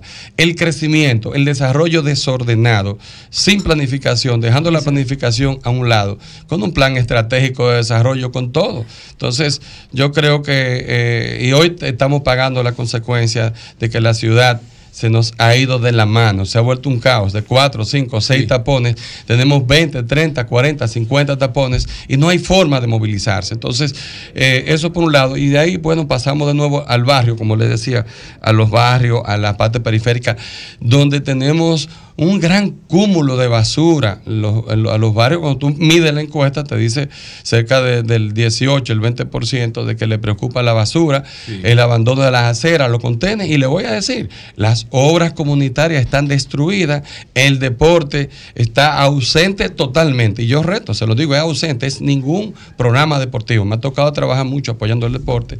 Y otra cosa, que es que allá se desmanteló Sí, ahí está- la a- Ahí oficina. estás denunciando a la alcaldía o al Ministerio de Deportes. Sí, porque. No, no, no, no. ¿Eh? Eh, mira, La eh, política ustedes- deportiva principalmente es responsabilidad del Ministerio de alcaldía Deportes. también tiene que Sí, sí, pero también tiene que trabajar con eso, pero- Capi- pero- Mire, pero- le digo la verdad. Pero él dice que está huérfano, Ustedes no, está me van, denunciando a, ustedes no me van a confundir ni al por lo que lo estoy yendo. La No, gente no, sabe no, que no. estamos hablando de la alcaldía. Ah, de deporte, de deporte no está- podemos hablar.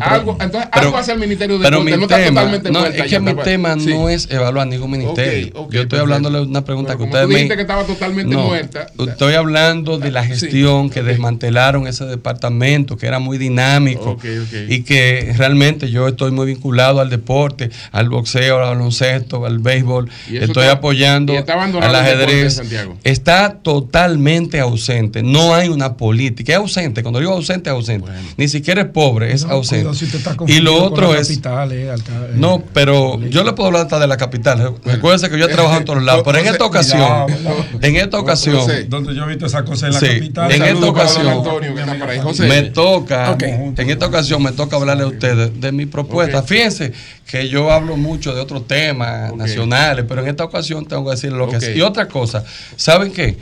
La oficina de promoción a la mujer que tiene que fomentar la participación de la mujer fue cerrada. Creo que están atendiendo ahí, ahí yo tengo una propuesta de protección a los animales, por ahí están atendiendo los animales ahora mismo.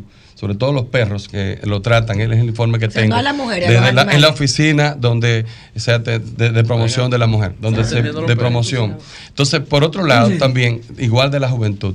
O sea, yo, no- yo le tengo que decir a ustedes, lo que se ha hecho es que eh, la carita está limpia, la ciudad eh, en, la- en el casco urbano Bien. se ha limpiado. Más de Se- 250 se canchas pintaron- construidas y reconstruidas. Se pintaron. No, Y pero, una gran pero cantidad mira, de torneos. me van a, me van a Pero nada, me van a WhatsApp, pero la si- me permiten- si me- eh, si me permiten, le cierro, porque yo sé cerrar en comunicación entrevista. En conclusión, yo no opino, señores, yo doy informaciones. Me cuido mucho cada vez que voy a los medios. Tengo años en los medios. Yo no juego con las informaciones. Y yo los reto a ustedes, los que no, los que no crean, los reto a que hagamos un programa desde un barrio cualquiera de Santiago para que ustedes vean. Y si no, vayan al hospedaje Yaque. Que llamen del hospedaje Yaque, los mercados de Santiago que están, que parecen grandes posilgas, sobre todo. Bueno, eso. eh, cogemos parte de ese diagnóstico. Nosotros hemos hecho trabajo ahí en el hospedaje del Yaque. Cogemos esa parte del diagnóstico y la vamos a conectar con lo siguiente. El fin de semana se inauguró la entrada de Santiago. La entrada de Santiago. Santiago, como el Gran Santo Domingo, es un caos del tránsito interno urbano. Santiago, que debería ser la capital del Cibao, esa provincia tan maravillosa. Lo es. Debería ser. La gobernación ahí lo que da es funda el plan social. Eso no es una capital, eso no es una oficina gubernamental de verdad, como debería ser una extensión oficial del palacio. Aunque el presidente sí compró una casa ya hizo algo. Pero con relación a Santiago, desde el punto de vista municipal, dime Antonio, ¿qué hay? un, saludo a de Santiago, ten cuidado, ten cuidado. Eh, la- tu opinión sobre la entrada, cómo Yo va, cómo va a impactar Santiago, el ¿qué tránsito interno. ¿Qué harías tú desde la alcaldía para mejorar el caos del tránsito en Santiago y para mejorar esa marginalidad del hospedaje del yaque y de toda la, la parte marginal de Santiago que tú dices que no está incluida en la agenda de la alcaldía actual? Bueno, eh, lo- yo siempre he dicho, desde que comencé a hacer mi propuesta, he hablado de la planificación, porque es un área que domino, me gusta, en la que he trabajado y en la que me he formado, en la parte técnica. Tú sabes, líder, Y- que el 56% de la ciudad dominicana es informal, ¿verdad? Según el Ministerio sí, de, sí, de sí. Economía y Planificación. Sí, eh, sabemos que hay muchos temas, Esa eso hay que saber comunicar. Tú eres buen comunicador y eres buen motivador. Pero fíjense bien, eh, entiendo que eh, la ciudad de Santiago necesita una buena planificación, eh, necesita eh, pues discutirse a fondo con todos los técnicos, abrazar los programas que tenemos nosotros, como el plan estratégico y sobre todo el crecimiento. La crítica que yo le he hecho a la alcaldía actual es que dejó de planificar ese crecimiento y por eso tenemos eh, un, eh, un tránsito que ya nos ha arropado, se ha ido de la mano, no solo con el tema del incremento por el incremento vehicular. Eso se calcula. ¿Y qué tiene que hacer uno? Buscar soluciones. Yo digo que, por ejemplo, la conectividad, eh, conectividad en Palmar Avenida, que como se hizo una vez con la Bartolomé Colón, que se empalmó la Sabana Larga con la Bartolomé Colón, todo el que de Santiago sabe, tenemos que empalmar muchas vías, pero sobre todo también gestionar es uno de mis compromisos, ser un alcalde gestor del desarrollo de la ciudad. Cuando tú me preguntas, un ejemplo de ello es lo que tú me preguntas ahora con la entrada de Santiago. Cuando se comenzó a intervenir, hubo una oposición rabiosa de parte de la alcaldía. Y me tocó a mí eh, fijar una posición pidiéndole al alcalde que flexibilizara y que dejara que Obras Públicas hiciera su trabajo. Finalmente eso se resolvió, pero no se pudo hacer el proyecto que tenía Obras Públicas con el dinero para beneficiar a la ciudad. ¿En ¿Por qué varió? Bueno, porque se hizo hasta el Homes y el proyecto iba hasta el embrujo. Oh. Y ahora cuando vimos el sábado pasado que se inaugura esto, que la gente está fascinada, porque dicen que la entrada de Santiago, cuando tú entras a Santiago ahora parece que está entrando Miami. Eso es lo que dice todo el que llega. Eso es lo que suena de manera popular. Es algo espectacular. Y yo, ¿qué yo haría? Yo voy a gestionar, y eso es un compromiso, que ese regalo de Navidad, porque es un regalo, el mejor regalo de Navidad del presidente Abinader fue esa entrada, que eh, le da una entrada a Santiago de mucho nivel, como una gran ciudad como se lo merece, llevarla hasta donde está diseñada por los técnicos originalmente, hasta el embrujo. Ulises, la ley de ordenamiento territorial eh, fue, la aprobamos recientemente, estamos en espera de unos reglamentos. Santiago tiene un plan de ordenamiento territorial que va a tener que ser revisado según esta ley. La clasificación y la calificación del suelo es una potestad de los gobiernos locales. Tú aspiras a alcalde. ¿Piensas implementar, junto con el Ministerio de Economía, ya que tú eres un apasionado de la planificación, esta ley, revisar el plan de ordenamiento para poder porque ser alcalde es una responsabilidad, no es recoger basura. Es decir, aquí, Es tú no, aquí tú no puedes construir un, de- un proyecto habitacional. ¿Por qué? Porque yo estoy clasificando y calificando un suelo que me dice que tú no puedes hacerlo ahí. O un, un solar con vocación agrícola, tampoco puedes construir. Uno se pregunta hasta qué punto los alcaldes se comprometen con esto realmente, enfrentando los intereses. ¿Podemos confiar que en una gestión tuya va a hacerse? Así es. Lo que pasa es que tú tienes que desprenderte de los intereses. El que no tiene interés particular es fácil eh, hacer que se cumplan las cosas. Entonces, yo entiendo que sí. Ese ha sido mi señalamiento, Faride, desde el principio. Y he dicho que la ciudad de Santiago, con una buena planificación y con un equipo técnico y trabajando de la mano con las diferentes asociaciones que tenemos. Y. Sí, y, y sobre todo, sobre todo, porque es un gobierno local y es como tú señalabas, lo hemos dicho, la basura no hay discusión, es un tema que hay que mejorarlo, donde esté bien se mejora y donde no se esté, no- donde no se esté recogiendo se debe de recoger de manera eficiente. Pero es más que eso. Tú tienes, y eso es un tema, porque eso comienza en principio con la clasificación, los residuos sólidos, el manejo final. Eso es un tema, pero tenemos que gestionar, como yo digo, el desarrollo y el, de la ciudad. El crecimiento debe ser planificado. No puede ser que una Hay que decir muchos no. Sí, hay que decir muchos no. Y también sí, si tú lo llevas, tú lo llevas a otro sitio. Aquí no, pero allí sí. Exacto. Si, si se respeta la ley, nadie te va a, ti a, a hacer una crisis por cumplir la ley. Sí se cumple. Lo que pasa es que tú no puedes decirle a uno que sí y a otro que no.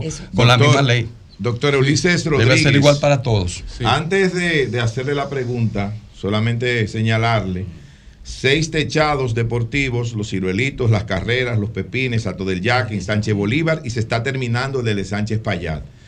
Eh, la, la otra cosa es que no es cierto lo de que se estén atendiendo perros en el espacio que usted dijo. No es así. Pero bueno, me gustaría preguntarle lo siguiente. Usted ¿Desmantelaron, sí o no, el departamento No de se la están Lo sacaron perros. de ahí. Sacaron. No se están- Nayib. usted habla- usted habló de Nayib, atender perros. Nayib, sacaron. No, usted habló de atender no perros. Hay, oye, Nayib, Ulises está ahí. Mira, te voy a decir ¿Pero usted algo. habló de eso o no? Eso, Está ahí mira, la grabación. eso no lo es lo relevante. Ah, no, lo Hermano relevante es eso. querido. Sí, porque usted quiso- Si usted tú no quiso- quieres verlo, no lo veas. No, no, no, no, no. Pero hay un descuido total y no hay, oye, no hay una política en la alcaldía de Santiago, Usted una política clara. No existe una política de desarrollo de la mujer. Sí, voy con la pregunta. Sí. Pero no se atienden perros ahí. Entonces, Usted no vive en Santiago. la pregunta maestro. es la ¿Por qué siguiente. no vive ahí? ¿Es cierto que usted fungió como asesor de Gilberto Cerulle, el exalcalde de Santiago, una de las gestiones más desastrosas que ha tenido Santiago? ¿Y de qué forma usted lo asesoraba? Te voy ¿Cómo- a decir. ¿Cómo usted lo ayudaba Te en la voy, gestión? te voy a decir, porque yo no tengo problema. Yo, yo he sido funcionario público varias veces. Ahora, lo que sí te voy a decir una cosa. No soy ladrón, no robo. No, no, pero yo no le he dicho No, eso. pero tú me preguntaste. No, déjame yo no decirte. dicho que usted es No, ladrón, pero perdóname, menos. perdóname. Yo No le pregunté que si usted fue me asesor de permites, Gilberto me permite responderte, cómo lo asesoró. no como tú Eso me yo preguntas, sino como yo Bueno, quiero. adelante, Mira, adelante. bueno. soy un político de ética. No voy, no vengo al Estado a servirme como quien calumnia, porque yo de calumnia no voy a hablar. De a mí no me gusta responder calumnia. Y tú te refieres a una calumnia de un candidato presidencial que está confundido, perdóname, le voy a responder por aquí, está bien. De que está confundido porque yo entiendo que él es candidato presidencial. Si él quiere debatir conmigo, bien, pero no somos iguales. Yo vivo de manera transparente y ética. No he llegado a lo público a servirme como otros. O sea, yo realmente puedo justificar cada peso que tengo. Pero yo no he hecho nada. Pero te voy a decir una cosa. Te voy a decir una cosa. Eh, quien calumnia. No, no me estás respondiendo. Quien calumnia. No me ha respondido. Mira, No me ha mira, respondido. Mira, yo te puedo ¿Es decir sí o algo. no? Mira, ¿Es sí tú o no? podrás dar la mesa lo más duro que tú quieras dar. no, no, no, pero tú podrás dar lo más duro. Te podrás doler lo que yo estoy diciendo, pero no somos iguales.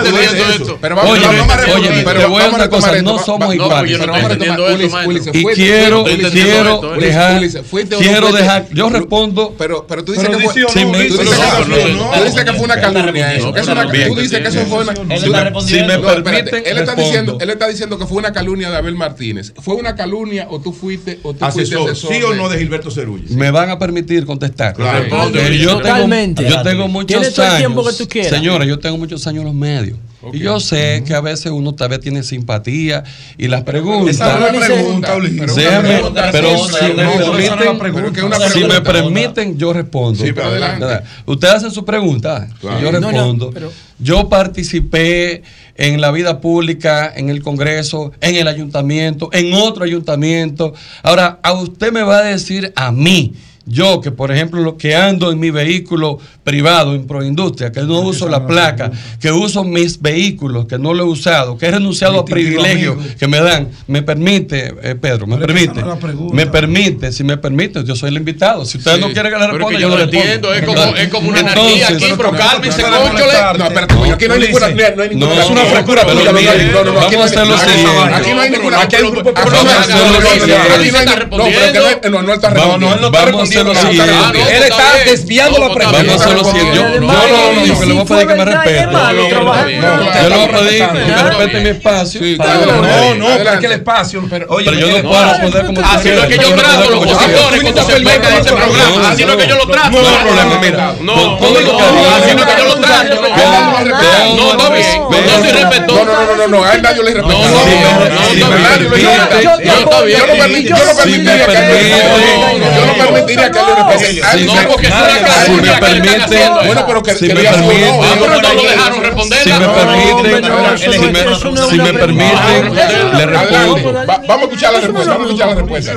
pero que yo, ya va a responder. yo tengo muchos años en esto, déjame responder. por Ya favor. lo ofendido. Ya lo mismo- ya lo Déjeme mismo- ya lo explicar mismo Ulises va a sin responder. incidente. Dejemos que sin Ulises- incidente. Ulises- Ulises Le me voy va a, a- le voy a Ulises me responder. va a dar pregunta. No, Responde, le voy- Ulises. le voy A mí a me extraña que Responde, esté así. Ulises. Pero que estoy como, hermano. Está alterado, mi hermano. Pero, pero ¿cuántos son ustedes? Ulises, Yo soy uno Ulises, solo. oye, Ulises, yo te apoyo y Déjenme quiero que tú responder, ganes, pero señores. esa y no se molesten, incómoda. No, no, porque yo no, lo no. único que le dije a ustedes para responderle que yo soy un político, que creo en la ética, creo en la transparencia y que no he venido al Estado a lucrarme como otros. Pero no te por no nadie No, nadie, nadie te está a mi manera. Déjeme explicar. Sí. Nadie Entonces, hicimos eso. con respecto a la alcaldía, si fui asesor, participé como asesor, como lo he hecho como consultor, como lo hice como diputado, como lo hice en Ya, y como lo voy Mira, a hacer. mira qué fácil, Ulises. Fácil. Pero-. Pero, Ya. pero No, no. Nayib, no. lo que pasa es eh, que aproveché la pregunta de ustedes para responder dos preguntas. Está bien. Bueno, está Señores, gracias Ulises. Gracias Ulises. Gracias, no le vamos a Eh, preguntar más nada. La pregunta No, no, no, No, ya, Majita ahí, ya, ya hablamos, ya desesperado, hablamos, mira. hablamos bastante Ah, con bueno, pues, coño. Tenemos que ir para allá antes que se vaya el año. ¿eh? Yo los Nosotros quiero vamos el miércoles a Santiago. Ah, vamos el miércoles, Vamos a ver eso. a para que allá. vayan a Santiago. Eso es lo que le voy a invitar. Ahora hay que hacer un programa de noche para ver la, entrada. Oíste, Ulises, hay que hacer un programa en la noche para ver la entrada. Haciendo cosas, anunciándole aquí de cosas positivas. El sábado tenemos el Partido Reformista. No hablamos. A Ulises no le puede presionar demasiado, que él tiene bastante presión en Santiago. No, pero está, está está medio presionado en ¿Cómo Santiago. Yo lo Sí, veo sí, sí, yo lo sí, veo sí, sí. Fuera.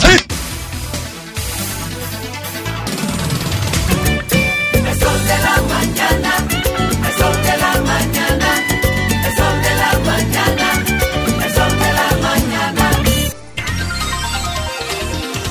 Son las 10.34 minutos. En breve estamos hablando de economía con Magín. Manuel, adelante, Manuel Cruz. Buen día, maestro. Buenos días a todos los compañeros de este Sol de la Mañana y buenos días a toda la gente también que día tras día pues nos brinda el privilegio de buscar nuestros comentarios. Miren, no quisiera dejar pasar por alto ¿verdad? mi alegría como dominicano de lo que ha pasado con estas pruebas PISA. Y digo alegría, más no conformidad.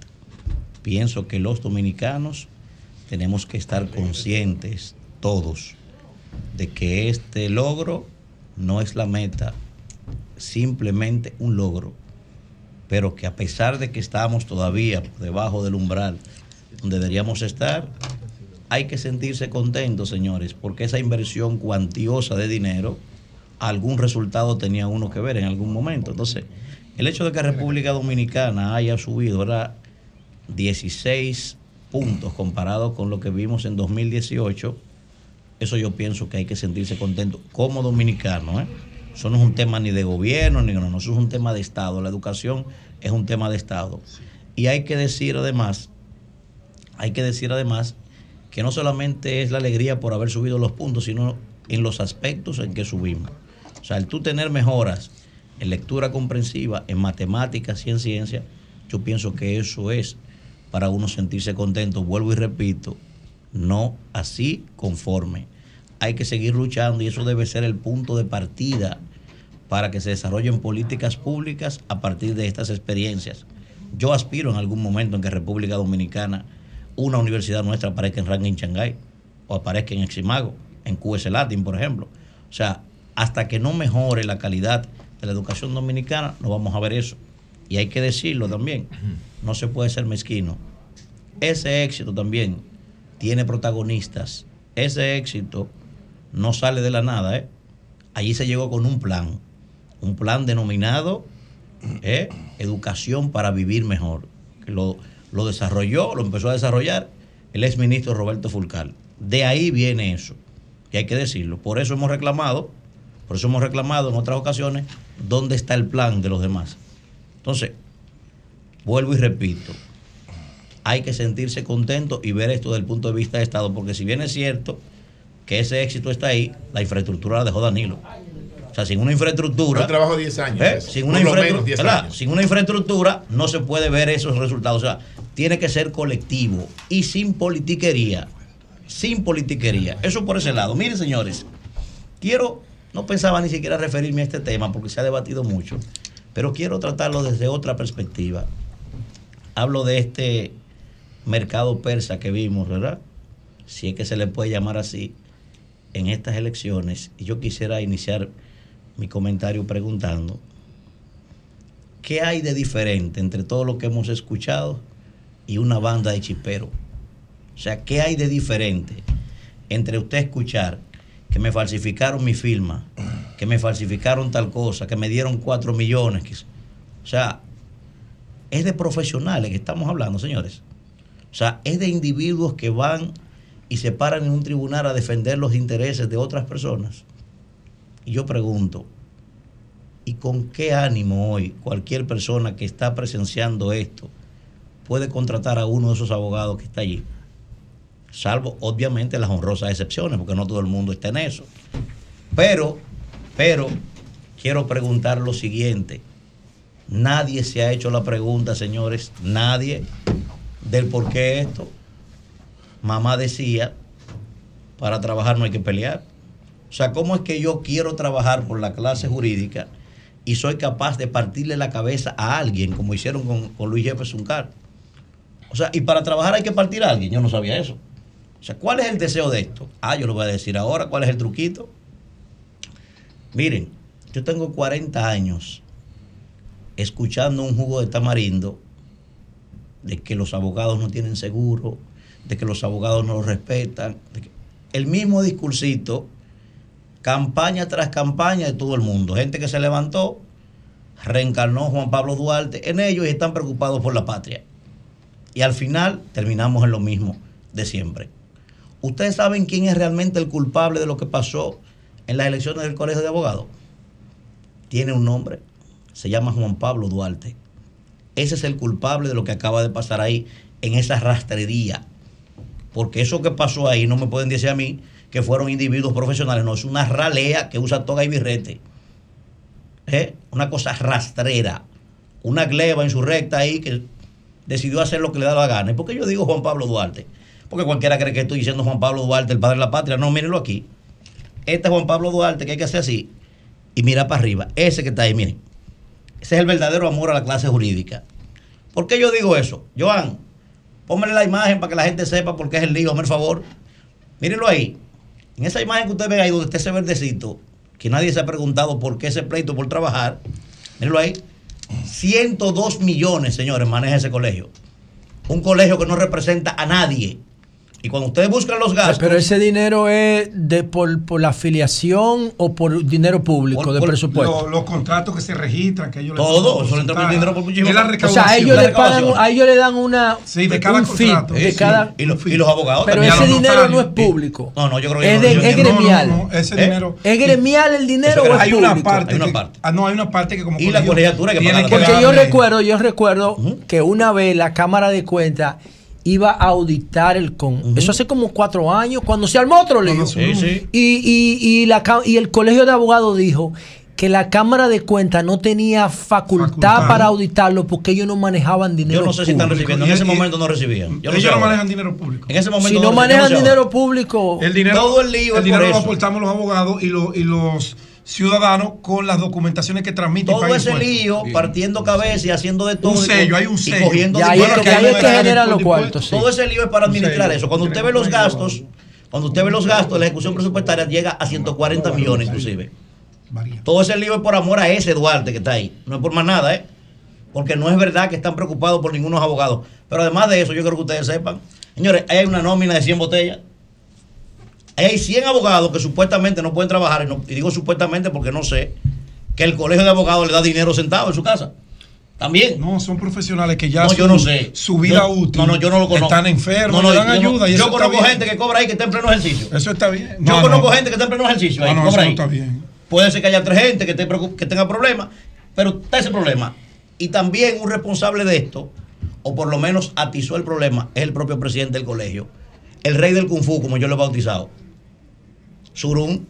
Niño, Porque si tú eres presidente del colegio, lo mínimo que debiste hacer fue aislarte de este proceso, mantenerte al margen de eso, para que esas elecciones fueran diáfanas. No, hiciste un video privando en cómic, una cosa ridícula. Eso que tú hiciste, Surún, es una cosa ridícula. ¿Eh? Cuando todo el mundo sabe, inclusive, que tú eres el Fran Boom del derecho. ¿Qué es eso? Un trapecito internacional. ¿Eh? Que llegó con una alianza con el PRM, después cuando lo iban a sacar brincó al PLD y ahora está que la Fuerza del Pueblo mañana te va a inscribir en el Partido Comunista Chino también. Oye, eso es una cosa rastrera lo que ustedes significaron. Y esa es la misma gente que hace tiempo que promueve que quiere estar también en el, en el Consejo Nacional de la Magistratura. ¿Ustedes se imaginan este tipo de gente? De que eligiendo jueces en el Consejo Nacional de la Magistratura.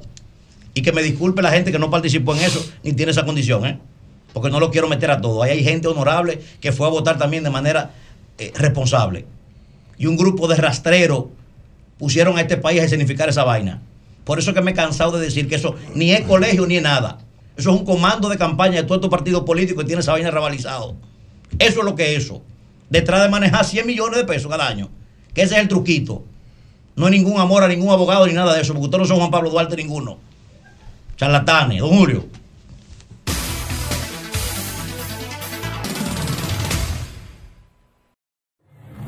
Seconza, pasteurizadora rica y Consorcio Energético Punta Cana Macao presentan Perspectiva Económica con Magín Díaz. Bien, ¿no? señores. Ah, estamos en el aire. Magín, Magín Díaz está con nosotros. Magín, entonces definitivamente estamos hablando de que será de 2.5 el crecimiento de la economía. Eh, bueno, lo que dijo el gobernador es que va a estar en el entorno. El entorno a 2.5. A 2.5. Eh, como no ha salido el dato a noviembre, a diciembre, eh, para que crezca a 2.5 tendrían que ser datos que sorprendan, que sean un crecimiento muy alto en noviembre y diciembre, entre 5,5 y 6%. Lo que, por los datos que uno ve, yo creo que más razonable va a, estar- va a ser 2.3% más o menos. Ahora ya, la verdad que 2.3, 2.5 da lo mismo, o sea, uno eh, no debe perderse en esa discusión. Es un crecimiento similar al de la región, eh, pero eh, la mitad de lo que la economía crece potencialmente. Entonces, bueno, hay, una, hay dos formas de verlo, obviamente, como todo. Una forma de ver es que en un año que crecemos muy poco para nuestros estándares, que nos quejamos de que la economía se ha desacelerado, aún así crecemos igual que la región. Y obviamente otra forma de verlo es que ha sido un año en, materia de, de crecimiento malo para nuestros estándares, porque estamos acostumbrados a crecer el doble que América Latina durante 30 o 40 años. Eh, cuando me preguntan, eh, yo creo que lo peor que le puede pasar a una economía es eh, vivir con inflación. Eso está muy aceptado en la profesión económica. O sea, lo, vivir con inflación incluso moderada de 10, 15%, hay países que lo hacen. Eh, hay países que colapsado como Argentina, Venezuela, que ya el sistema de precios no funciona. Eso es lo peor. Entonces este es un país acostumbrado a una inflación baja, el Banco Central hizo lo que tenía que hacer. Eh, yo creo que si el gobierno hubiera eh, podido invertir un poco más, acelerar un poco la ejecución, trató con el presupuesto complementario, pero la verdad es que viendo los datos eh, no se ve mucho. Yo creo que eso hubiera ayudado un poco al Banco Central. Entonces, bueno, el Banco Central ha hecho lo, lo que ha podido. Eh, y para seguir dinamizando la economía, pues acaba de anunciar otra reducción de las tasas de interés eh, y un paquete adicional de facilidad a la banca de, creo que son 25 mil 25 mil millones de pesos más. Y eso, bueno, es para que la economía eh, empiece el, el próximo año, pues creciendo ya un poco más superior a 4%. Entonces, bueno, yo creo que ahí depende a quién usted le pregunte. Si usted se fija más en la inflación, el crecimiento, ¿cómo evaluaría el año? Ajín, si fuéramos a puntualizar medidas concretas, tratando de buscar, primero, que el próximo año pudiéramos proyectar perfectamente un 4% y tratar quizás de conseguir el 2% de este año para compensar. O sea, un- quizás una ilusión, ¿verdad? Un 6% y detrás de un 6%. ¿Cuáles serían los puntos específicos que Magín recomendaría para iniciar el próximo año a todo vapor? Bueno, hay que tener cuidado. A todo vapor yo no sé. El, el Banco Central, eh, cuando tú sumas todas las facilidades que ha dado, ha sido el paquete monetario más grande de la historia este año para dinamizar la economía. Ahora, eso es un equilibrio complejo, porque si, si tú aceleras mucho, das facilidades de crédito en un ambiente que las tasas de interés fuera del país están bajas, bueno, entonces puede meter presión al tipo de cambio. Y el gobierno no va a querer ante unas elecciones que el tipo de cambio se mueva mucho, porque aquí es una variable muy política. Entonces, eh, yo creo que el objetivo del banco ahora es tratar de que la economía empiece el año tal vez creciendo 3,5, 4%, ver qué pasa con las tasas de interés fuera y llegar a las elecciones, bueno, con estabilidad macroeconómica. El gobierno eh, no puede hacer mucho realmente, va a decir que está haciendo mucho, pero el- el- la inversión pública el próximo año es de 2% del PIB en el presupuesto, es muy baja pudiera adelantar inversión. Bueno, de hecho va a ser más alta ahora si entran los recursos de Aerodón, porque todo sería inversión, pero eso va a tomar tiempo. Entonces, lo que uno está viendo ahora es que con todas las medidas del Banco Central, yo creo que hemos pasado la, la etapa de, crecer a 2%, que duramos un año creciendo 2%, y tal vez ya noviembre y diciembre los datos cuando se den sea más cercano al 3,5%, bueno, ahí empieza el año. Bien, doctor Magín Díaz, eh, yo escuché hace unos cuantos días. Faride me está mirando. A un a otro, a otro gran economista Ten- dominicano. Ten cuidado. Hablar, hablar sobre el tema del endeudamiento. Y él dijo, decía en ese pequeño corto, que el gobierno dominicano se ha endeudado, pero no para invertir, sino que se ha endeudado para tener dinero en bóveda. ¿Quién dijo eso? Eh, él dice que regularmente el gobierno tiene unos 100 mil millones de pesos en bóveda, pero que en este momento esa, esa cantidad eh, alcanza cerca de los 300 mil millones de pesos eh, guardados, depositados y no invertidos eh, en, en el país. ¿Quién dijo eso? Mira, eh, ese- eso fue Andy. Fue Andy. Seguro. Ajá. No, no, mi Mira, amigo, el doctor Andrés Daguar. Pero, eh, si Virgilio, ¿verdad? Permite. Sí, que no adelante, adelante.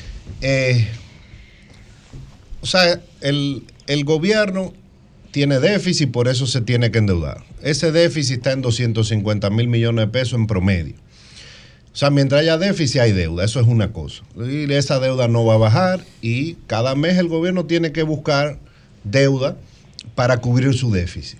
Si, que es un déficit aproximado de 20 mil millones de pesos mensuales. Ahora, lo que Andy puso en la palestra hace como un año ya es, bueno, espérate, yo veo los depósitos del gobierno hasta agosto del 2020 y en promedio el gobierno se manejaba con depósitos cercanos a los 100 mil millones.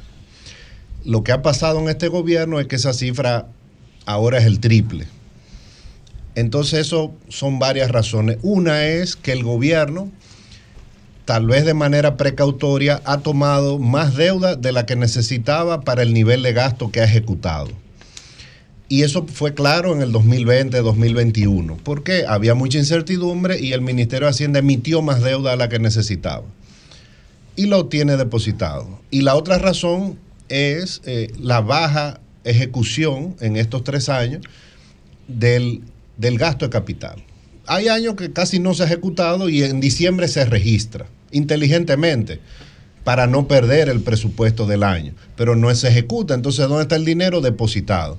Entonces, lo que dijo Andy hace un año, espérate, deja de emitir deuda, cuando tú gastes eso, eh, eh, lo vas utilizando y así no quita, eliminamos ese sobreendeudamiento. Entonces, Ahora Hacienda lo que te dice, espérate, es una época de mucha incertidumbre, yo prefiero emitir todo lo que está en el presupuesto y lo guardo ahí. Ahora, le ha faltado al gobierno saber explicar eso, porque eso es como un seguro que tú tienes. Ahora, es un seguro que cuesta, porque habernos sobreendeudado paga intereses. Nos ha costado miles de millones de pesos. Está guardado, no invertido. Está ahí en el banco de reserva ahora, una parte del Banco Central y obviamente yo imagino que ganando algo de intereses, pero el interés que tú pagas por la deuda es más alto. Entonces, si yo estuviera en el gobierno, yo lo explicaría como un seguro que yo compré, pero a un costo, no es gratis. Eh, y en parte se debe a la incertidumbre. Si estaba el COVID, estaba eso, bueno, pues yo emito de más y tengo el dinero ahí ante cualquier eventualidad. E- Eso es lo que quiso decir Andy. Pero yo lo explico mejor. Magín, el domingo, el domingo toma posesión en Argentina, para mí, el mayor fenómeno político que ha nacido en América Latina después de Chávez. Javier Milei. Él tiene una propuesta económica sumamente radical, pero lógicamente estructurada. Y él ha dicho, después que ganó, que en el 2024 Argentina terminará el 2024 sin déficit fiscal.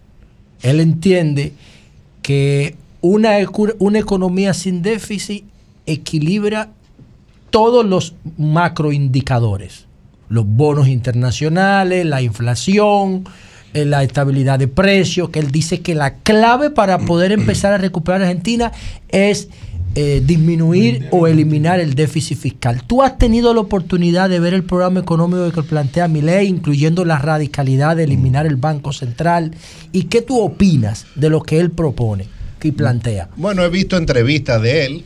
Él es un economista libertario de la Escuela Económica Austríaca. Austríaca, sí. Los que crearon la teoría general del valor. El, el padre intelectual fue Hayek. Sí. Hayek fue el gran rival intelectual de Keynes, que decían que la economía, el Estado debe ser muy pequeño, eh, ideas más radicales. E- esa es su escuela.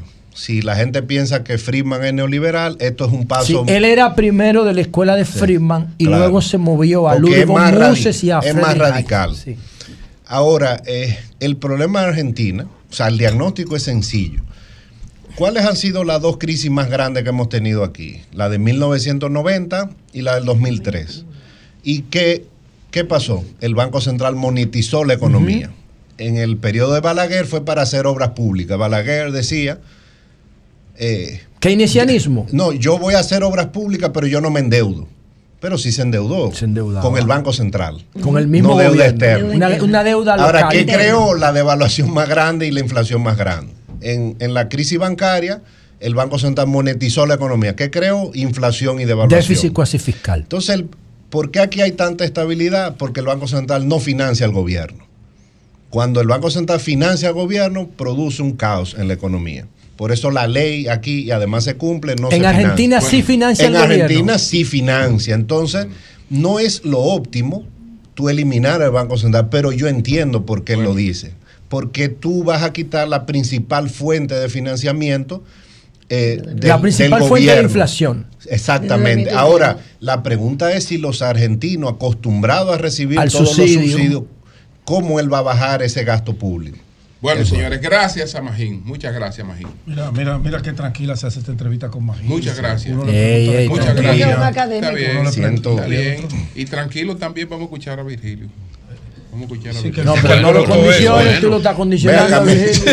Y tranquilo. Yo estoy tranquilo. Claro, porque Nosotros inquieto, escuchando- está ansioso. Yo estoy tranquilo. Pero me cortaron la sesión para que Virgilio hable. Ma- Magín, Magín, Magín. Tú y yo vamos a tener problemas, Magín. Mal. Magín, tú y yo, tú y yo éramos Magín, socios y Julio, vamos a tener yo- problemas. Julio, yo me siento mal, ¿verdad? Tú y yo, tú y yo tenemos problemas, Magín. Félix Mejía. Adelante, Virgilio. Además, Eury no vino hoy, teníamos 10 minutos más. Sí. Porque los 10 minutos de Eury se los podíamos dar.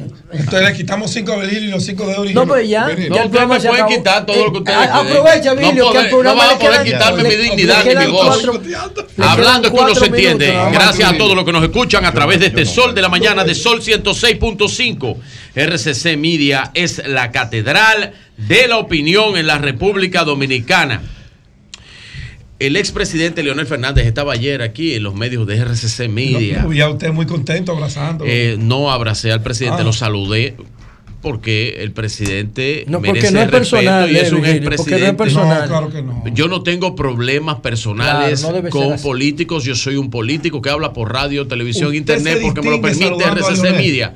Yo no tengo problemas Pero yo le hice una pregunta. con saludar al expresidente Leonel ¿Usted se Fernández. siente- Tengo respeto. Con mucho agrado saludo a un hombre de, ese, de esa dimensión. Pero claro que sí. Eso claro, lo y, hace le, grande y le tengo Oye, te va a admiración. quitar los cuatro minutos que Y le quedan. tengo admiración, no importa, no Ah, importa, bueno. no Quedan importa. tres ahora. Le quitamos para Hugo, no hay problema. Miren, y él advierte que él va a llevar eh, el contrato de Sí, Aerodom, de Aerodom al Tribunal Constitucional.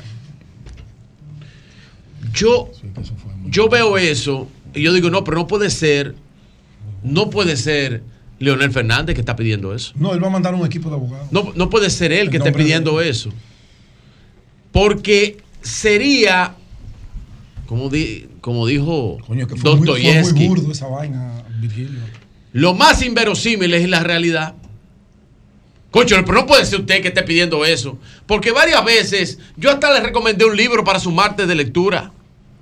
Yo le recomendé el libro de negocio de bajo vuelo para que usted vea lo que usted sí hizo con ese contrato de Aerodón pasado. ¿Qué hizo? Que no, no solamente no dio absolutamente nada en casi 30 años. Digo, no dio nada al Estado. No, quede claro que no dio nada al Estado. A lo que tuvieron ahí, algo habrá de caer. Y si usted lee ese libro, usted le gusta tanto la lectura, concho, se lo voy a mandar con Pedro allá para que lo tenga en su biblioteca allá en los Montes Olimpos de Funglode. Y usted lo tenga y tome ese libro y usted haga ese refresh a su memoria. Usted piense profundamente y diga desde allá, desde el Olimpo, caramba, no recordaba esto. Y cuando usted lea lo que en esas páginas está, negocio de bajo vuelo, usted va a entender y va a recordar el desastre, la truchimanería, el abuso, el latrocinio que se expresa, que se hizo en ese contrato de Aerodón. Entonces no puede ser usted. Yo creo que estoy viendo una ilusión óptica. Yo vi el video y digo, no, pero eso no puede ser. Tiene que ser una imagen de inteligencia artificial que está pidiendo eso. No es Leonel Fernández. No, no puede ser. Que está pidiendo eso. Conchole, pero hay que tener, hay que tener, ¿cómo se llama el asunto este? Ese mismo, hay que tener y una mente con una amnesia selectiva muy profunda, muy difusa, para usted poder pedir eso. Caramba, caramba, lo mucho Dios lo ve. Y si se le abaja, se le ve. Es refajo. Si se abaja, se le ve. Porque usted sabe lo que pasó ahí. Y usted sabe lo que hubo ahí durante 30 años. Durante 30 años que eso no le dejó un peso, ni hubo una modificación de nada, ni un solo servicio a este país. Más sin embargo, los que repartieron el bizcocho sí gozaron de eso. Y mucho, hasta empresas de construcción se repartieron. Yo usted, y si usted quiere, le hago un resumito de lo que dice el libro, para que usted vea todo lo que pasó ahí y usted recuerde todo eso. Diga, caramba. ¿Y quién era el presidente que se firmó? orden, ¿Quién era el presidente cuando se firmó ese contrato? Un momentito, que yo lo no, escuché a usted con no, beneplácito. Pero tranquilito, Pero- ahí usted me un ahorita, aporte, pero me pregunta ahorita. un petit y entonces aporte. usted, usted haga ese, diga, caramba, Entonces ¿y todo- quién, ¿y quién fue que firmó ese contrato, ese contrato tan leonino para el país? Pero entonces, Y en ese momento usted diga, ¿Verdad? Entonces Oh, gente era pero mala. fui yo que lo firmé. Eran delincuentes, negocio de bajo vuelo. Pero a eso mismo que Luis le está tú no le- renegociando tú- siete años no antes le- del contrato. Tú no has leído eso. No, ¿Y no, con no. se firmó? Pero Pedro, es con ellos mismos Pedro, que ahorita Pedro, negociando. Pedro, Pedro, escúchame. Es con ellos mismos. Pedro, sin licitación. Pedro, escúchame. Con una ley Pedro, aprobada Pedro, que lo que Leonel dice Pedro, es Pedro, inconstitucional. Pedro, escúchame. Pero tú le estás haciendo un daño a Luis. Pedro, escúchame. Con esos mismos ladrones Pedro, que tú escúchame, dices. Pedro, que tú dices es que Luis está renegociando y vendiéndole por 700 millones de dólares Terminaste. un acuerdo que se puede sacar a 1900. terminate ya. Es con eso, Nayib. Terminaste, terminate terminate terminate Tú tienes tú tienes, tú de tienes, verdad no sé de qué tú estás hablando. Tú tienes razón, pero, con muy, eso mismo, pero muy poca. Que Luis te voy a regalar no, porque millones tú me a venir, tú me vas a venir a engañar primero a los que nos escuchan. No, no, sí, Porque tú sabes que esa empresa ha sido vendida tres veces y quien ah. lo maneja ahora mismo es un ah. Ah, grupo. Ah, es un grupo. es un grupo. No, no, un momentito. no han. Un momentito, no. Porque quienes lo tenían diciendo que no han aportado nada. Mira, mira, Pedro, no me haga decir aquí. Tienes que tener cuidado de que no me haga decir en la cancha. No me haga decir decir aquí Hay más jugadores. todo lo que se hizo hay más durante la privatización de eh, todo lo que pasó en este país del 1996 al 2000. Leeta Juan Ariel Jiménez que este te detalla a plenitud ayer mira. todo lo que perdió el país pero léete el libro, pero léete el libro. Pero este mi tiempo, es el tiempo del Pedro, maestro. No, habla Pedro. ahora. No, no, no, Pablo Pedro. Vamos a No te pongas como. Porque no quieren que. Aquí no se le interrumpen los comentarios a los otros. A partir de mañana, a partir de mañana, todo el que hable aquí lo voy a interrumpir. No, ah, voy a interrumpir a Pedro, a Nayel, todo el que me hable aquí en el comentario. Y no voy a permitir una sola vaina más. Yo te lo dije que te iba a coger tiempo. Claro, porque es un maldito plan que ah, tiene. Adelante, Es un maldito plan. Así que voy a hablar aquí hasta que me den mi gana. Ulises, Mire, entonces, eh, volviendo a mi tema. No es la misma empresa. No es la misma organización. No, que tenemos que felicitar. No es la misma organización. No, no, no, no es la misma, como dice Pedro. Ah, Lo que pasa es que Pedro, al igual que su jefe político, intenta engañarte. Ah. Sí, claro. Sí. E intenta hacerte un engaño. Y el que firmó el contrato ahora e intenta ah, estafar tu pueblo dominicano. él me provocó. Él me provocó. Vamos. Anda, diablo. yo tenía, millones de dólares. Y no a poner un peso en los aeropuertos. No, no, no. Yo tenía, yo tenía, yo tenía un tema para mañana. Tráigalo para el sábado. Y mi tema va a ser... Pero el de mañana, mi tema exclusivo, va a ser interrumpir a todo el mundo en esta cabina no, hasta que a mí se me garantice mi espacio. Gracias, Mike. Gracias. Anaí no habló. Todo el que habla en esta cabina va a ser interrumpido por mí mañana. Todo el que hable. Vamos a ver cómo, vamos a resolver esto. Esta cabina a partir de mañana. Julio le, quitó señores, el a Virgilio para un cumpleaños. Se van a ver cumpleaños si el Sánchez. Ah, no, Sánchez. Sánchez. Sánchez.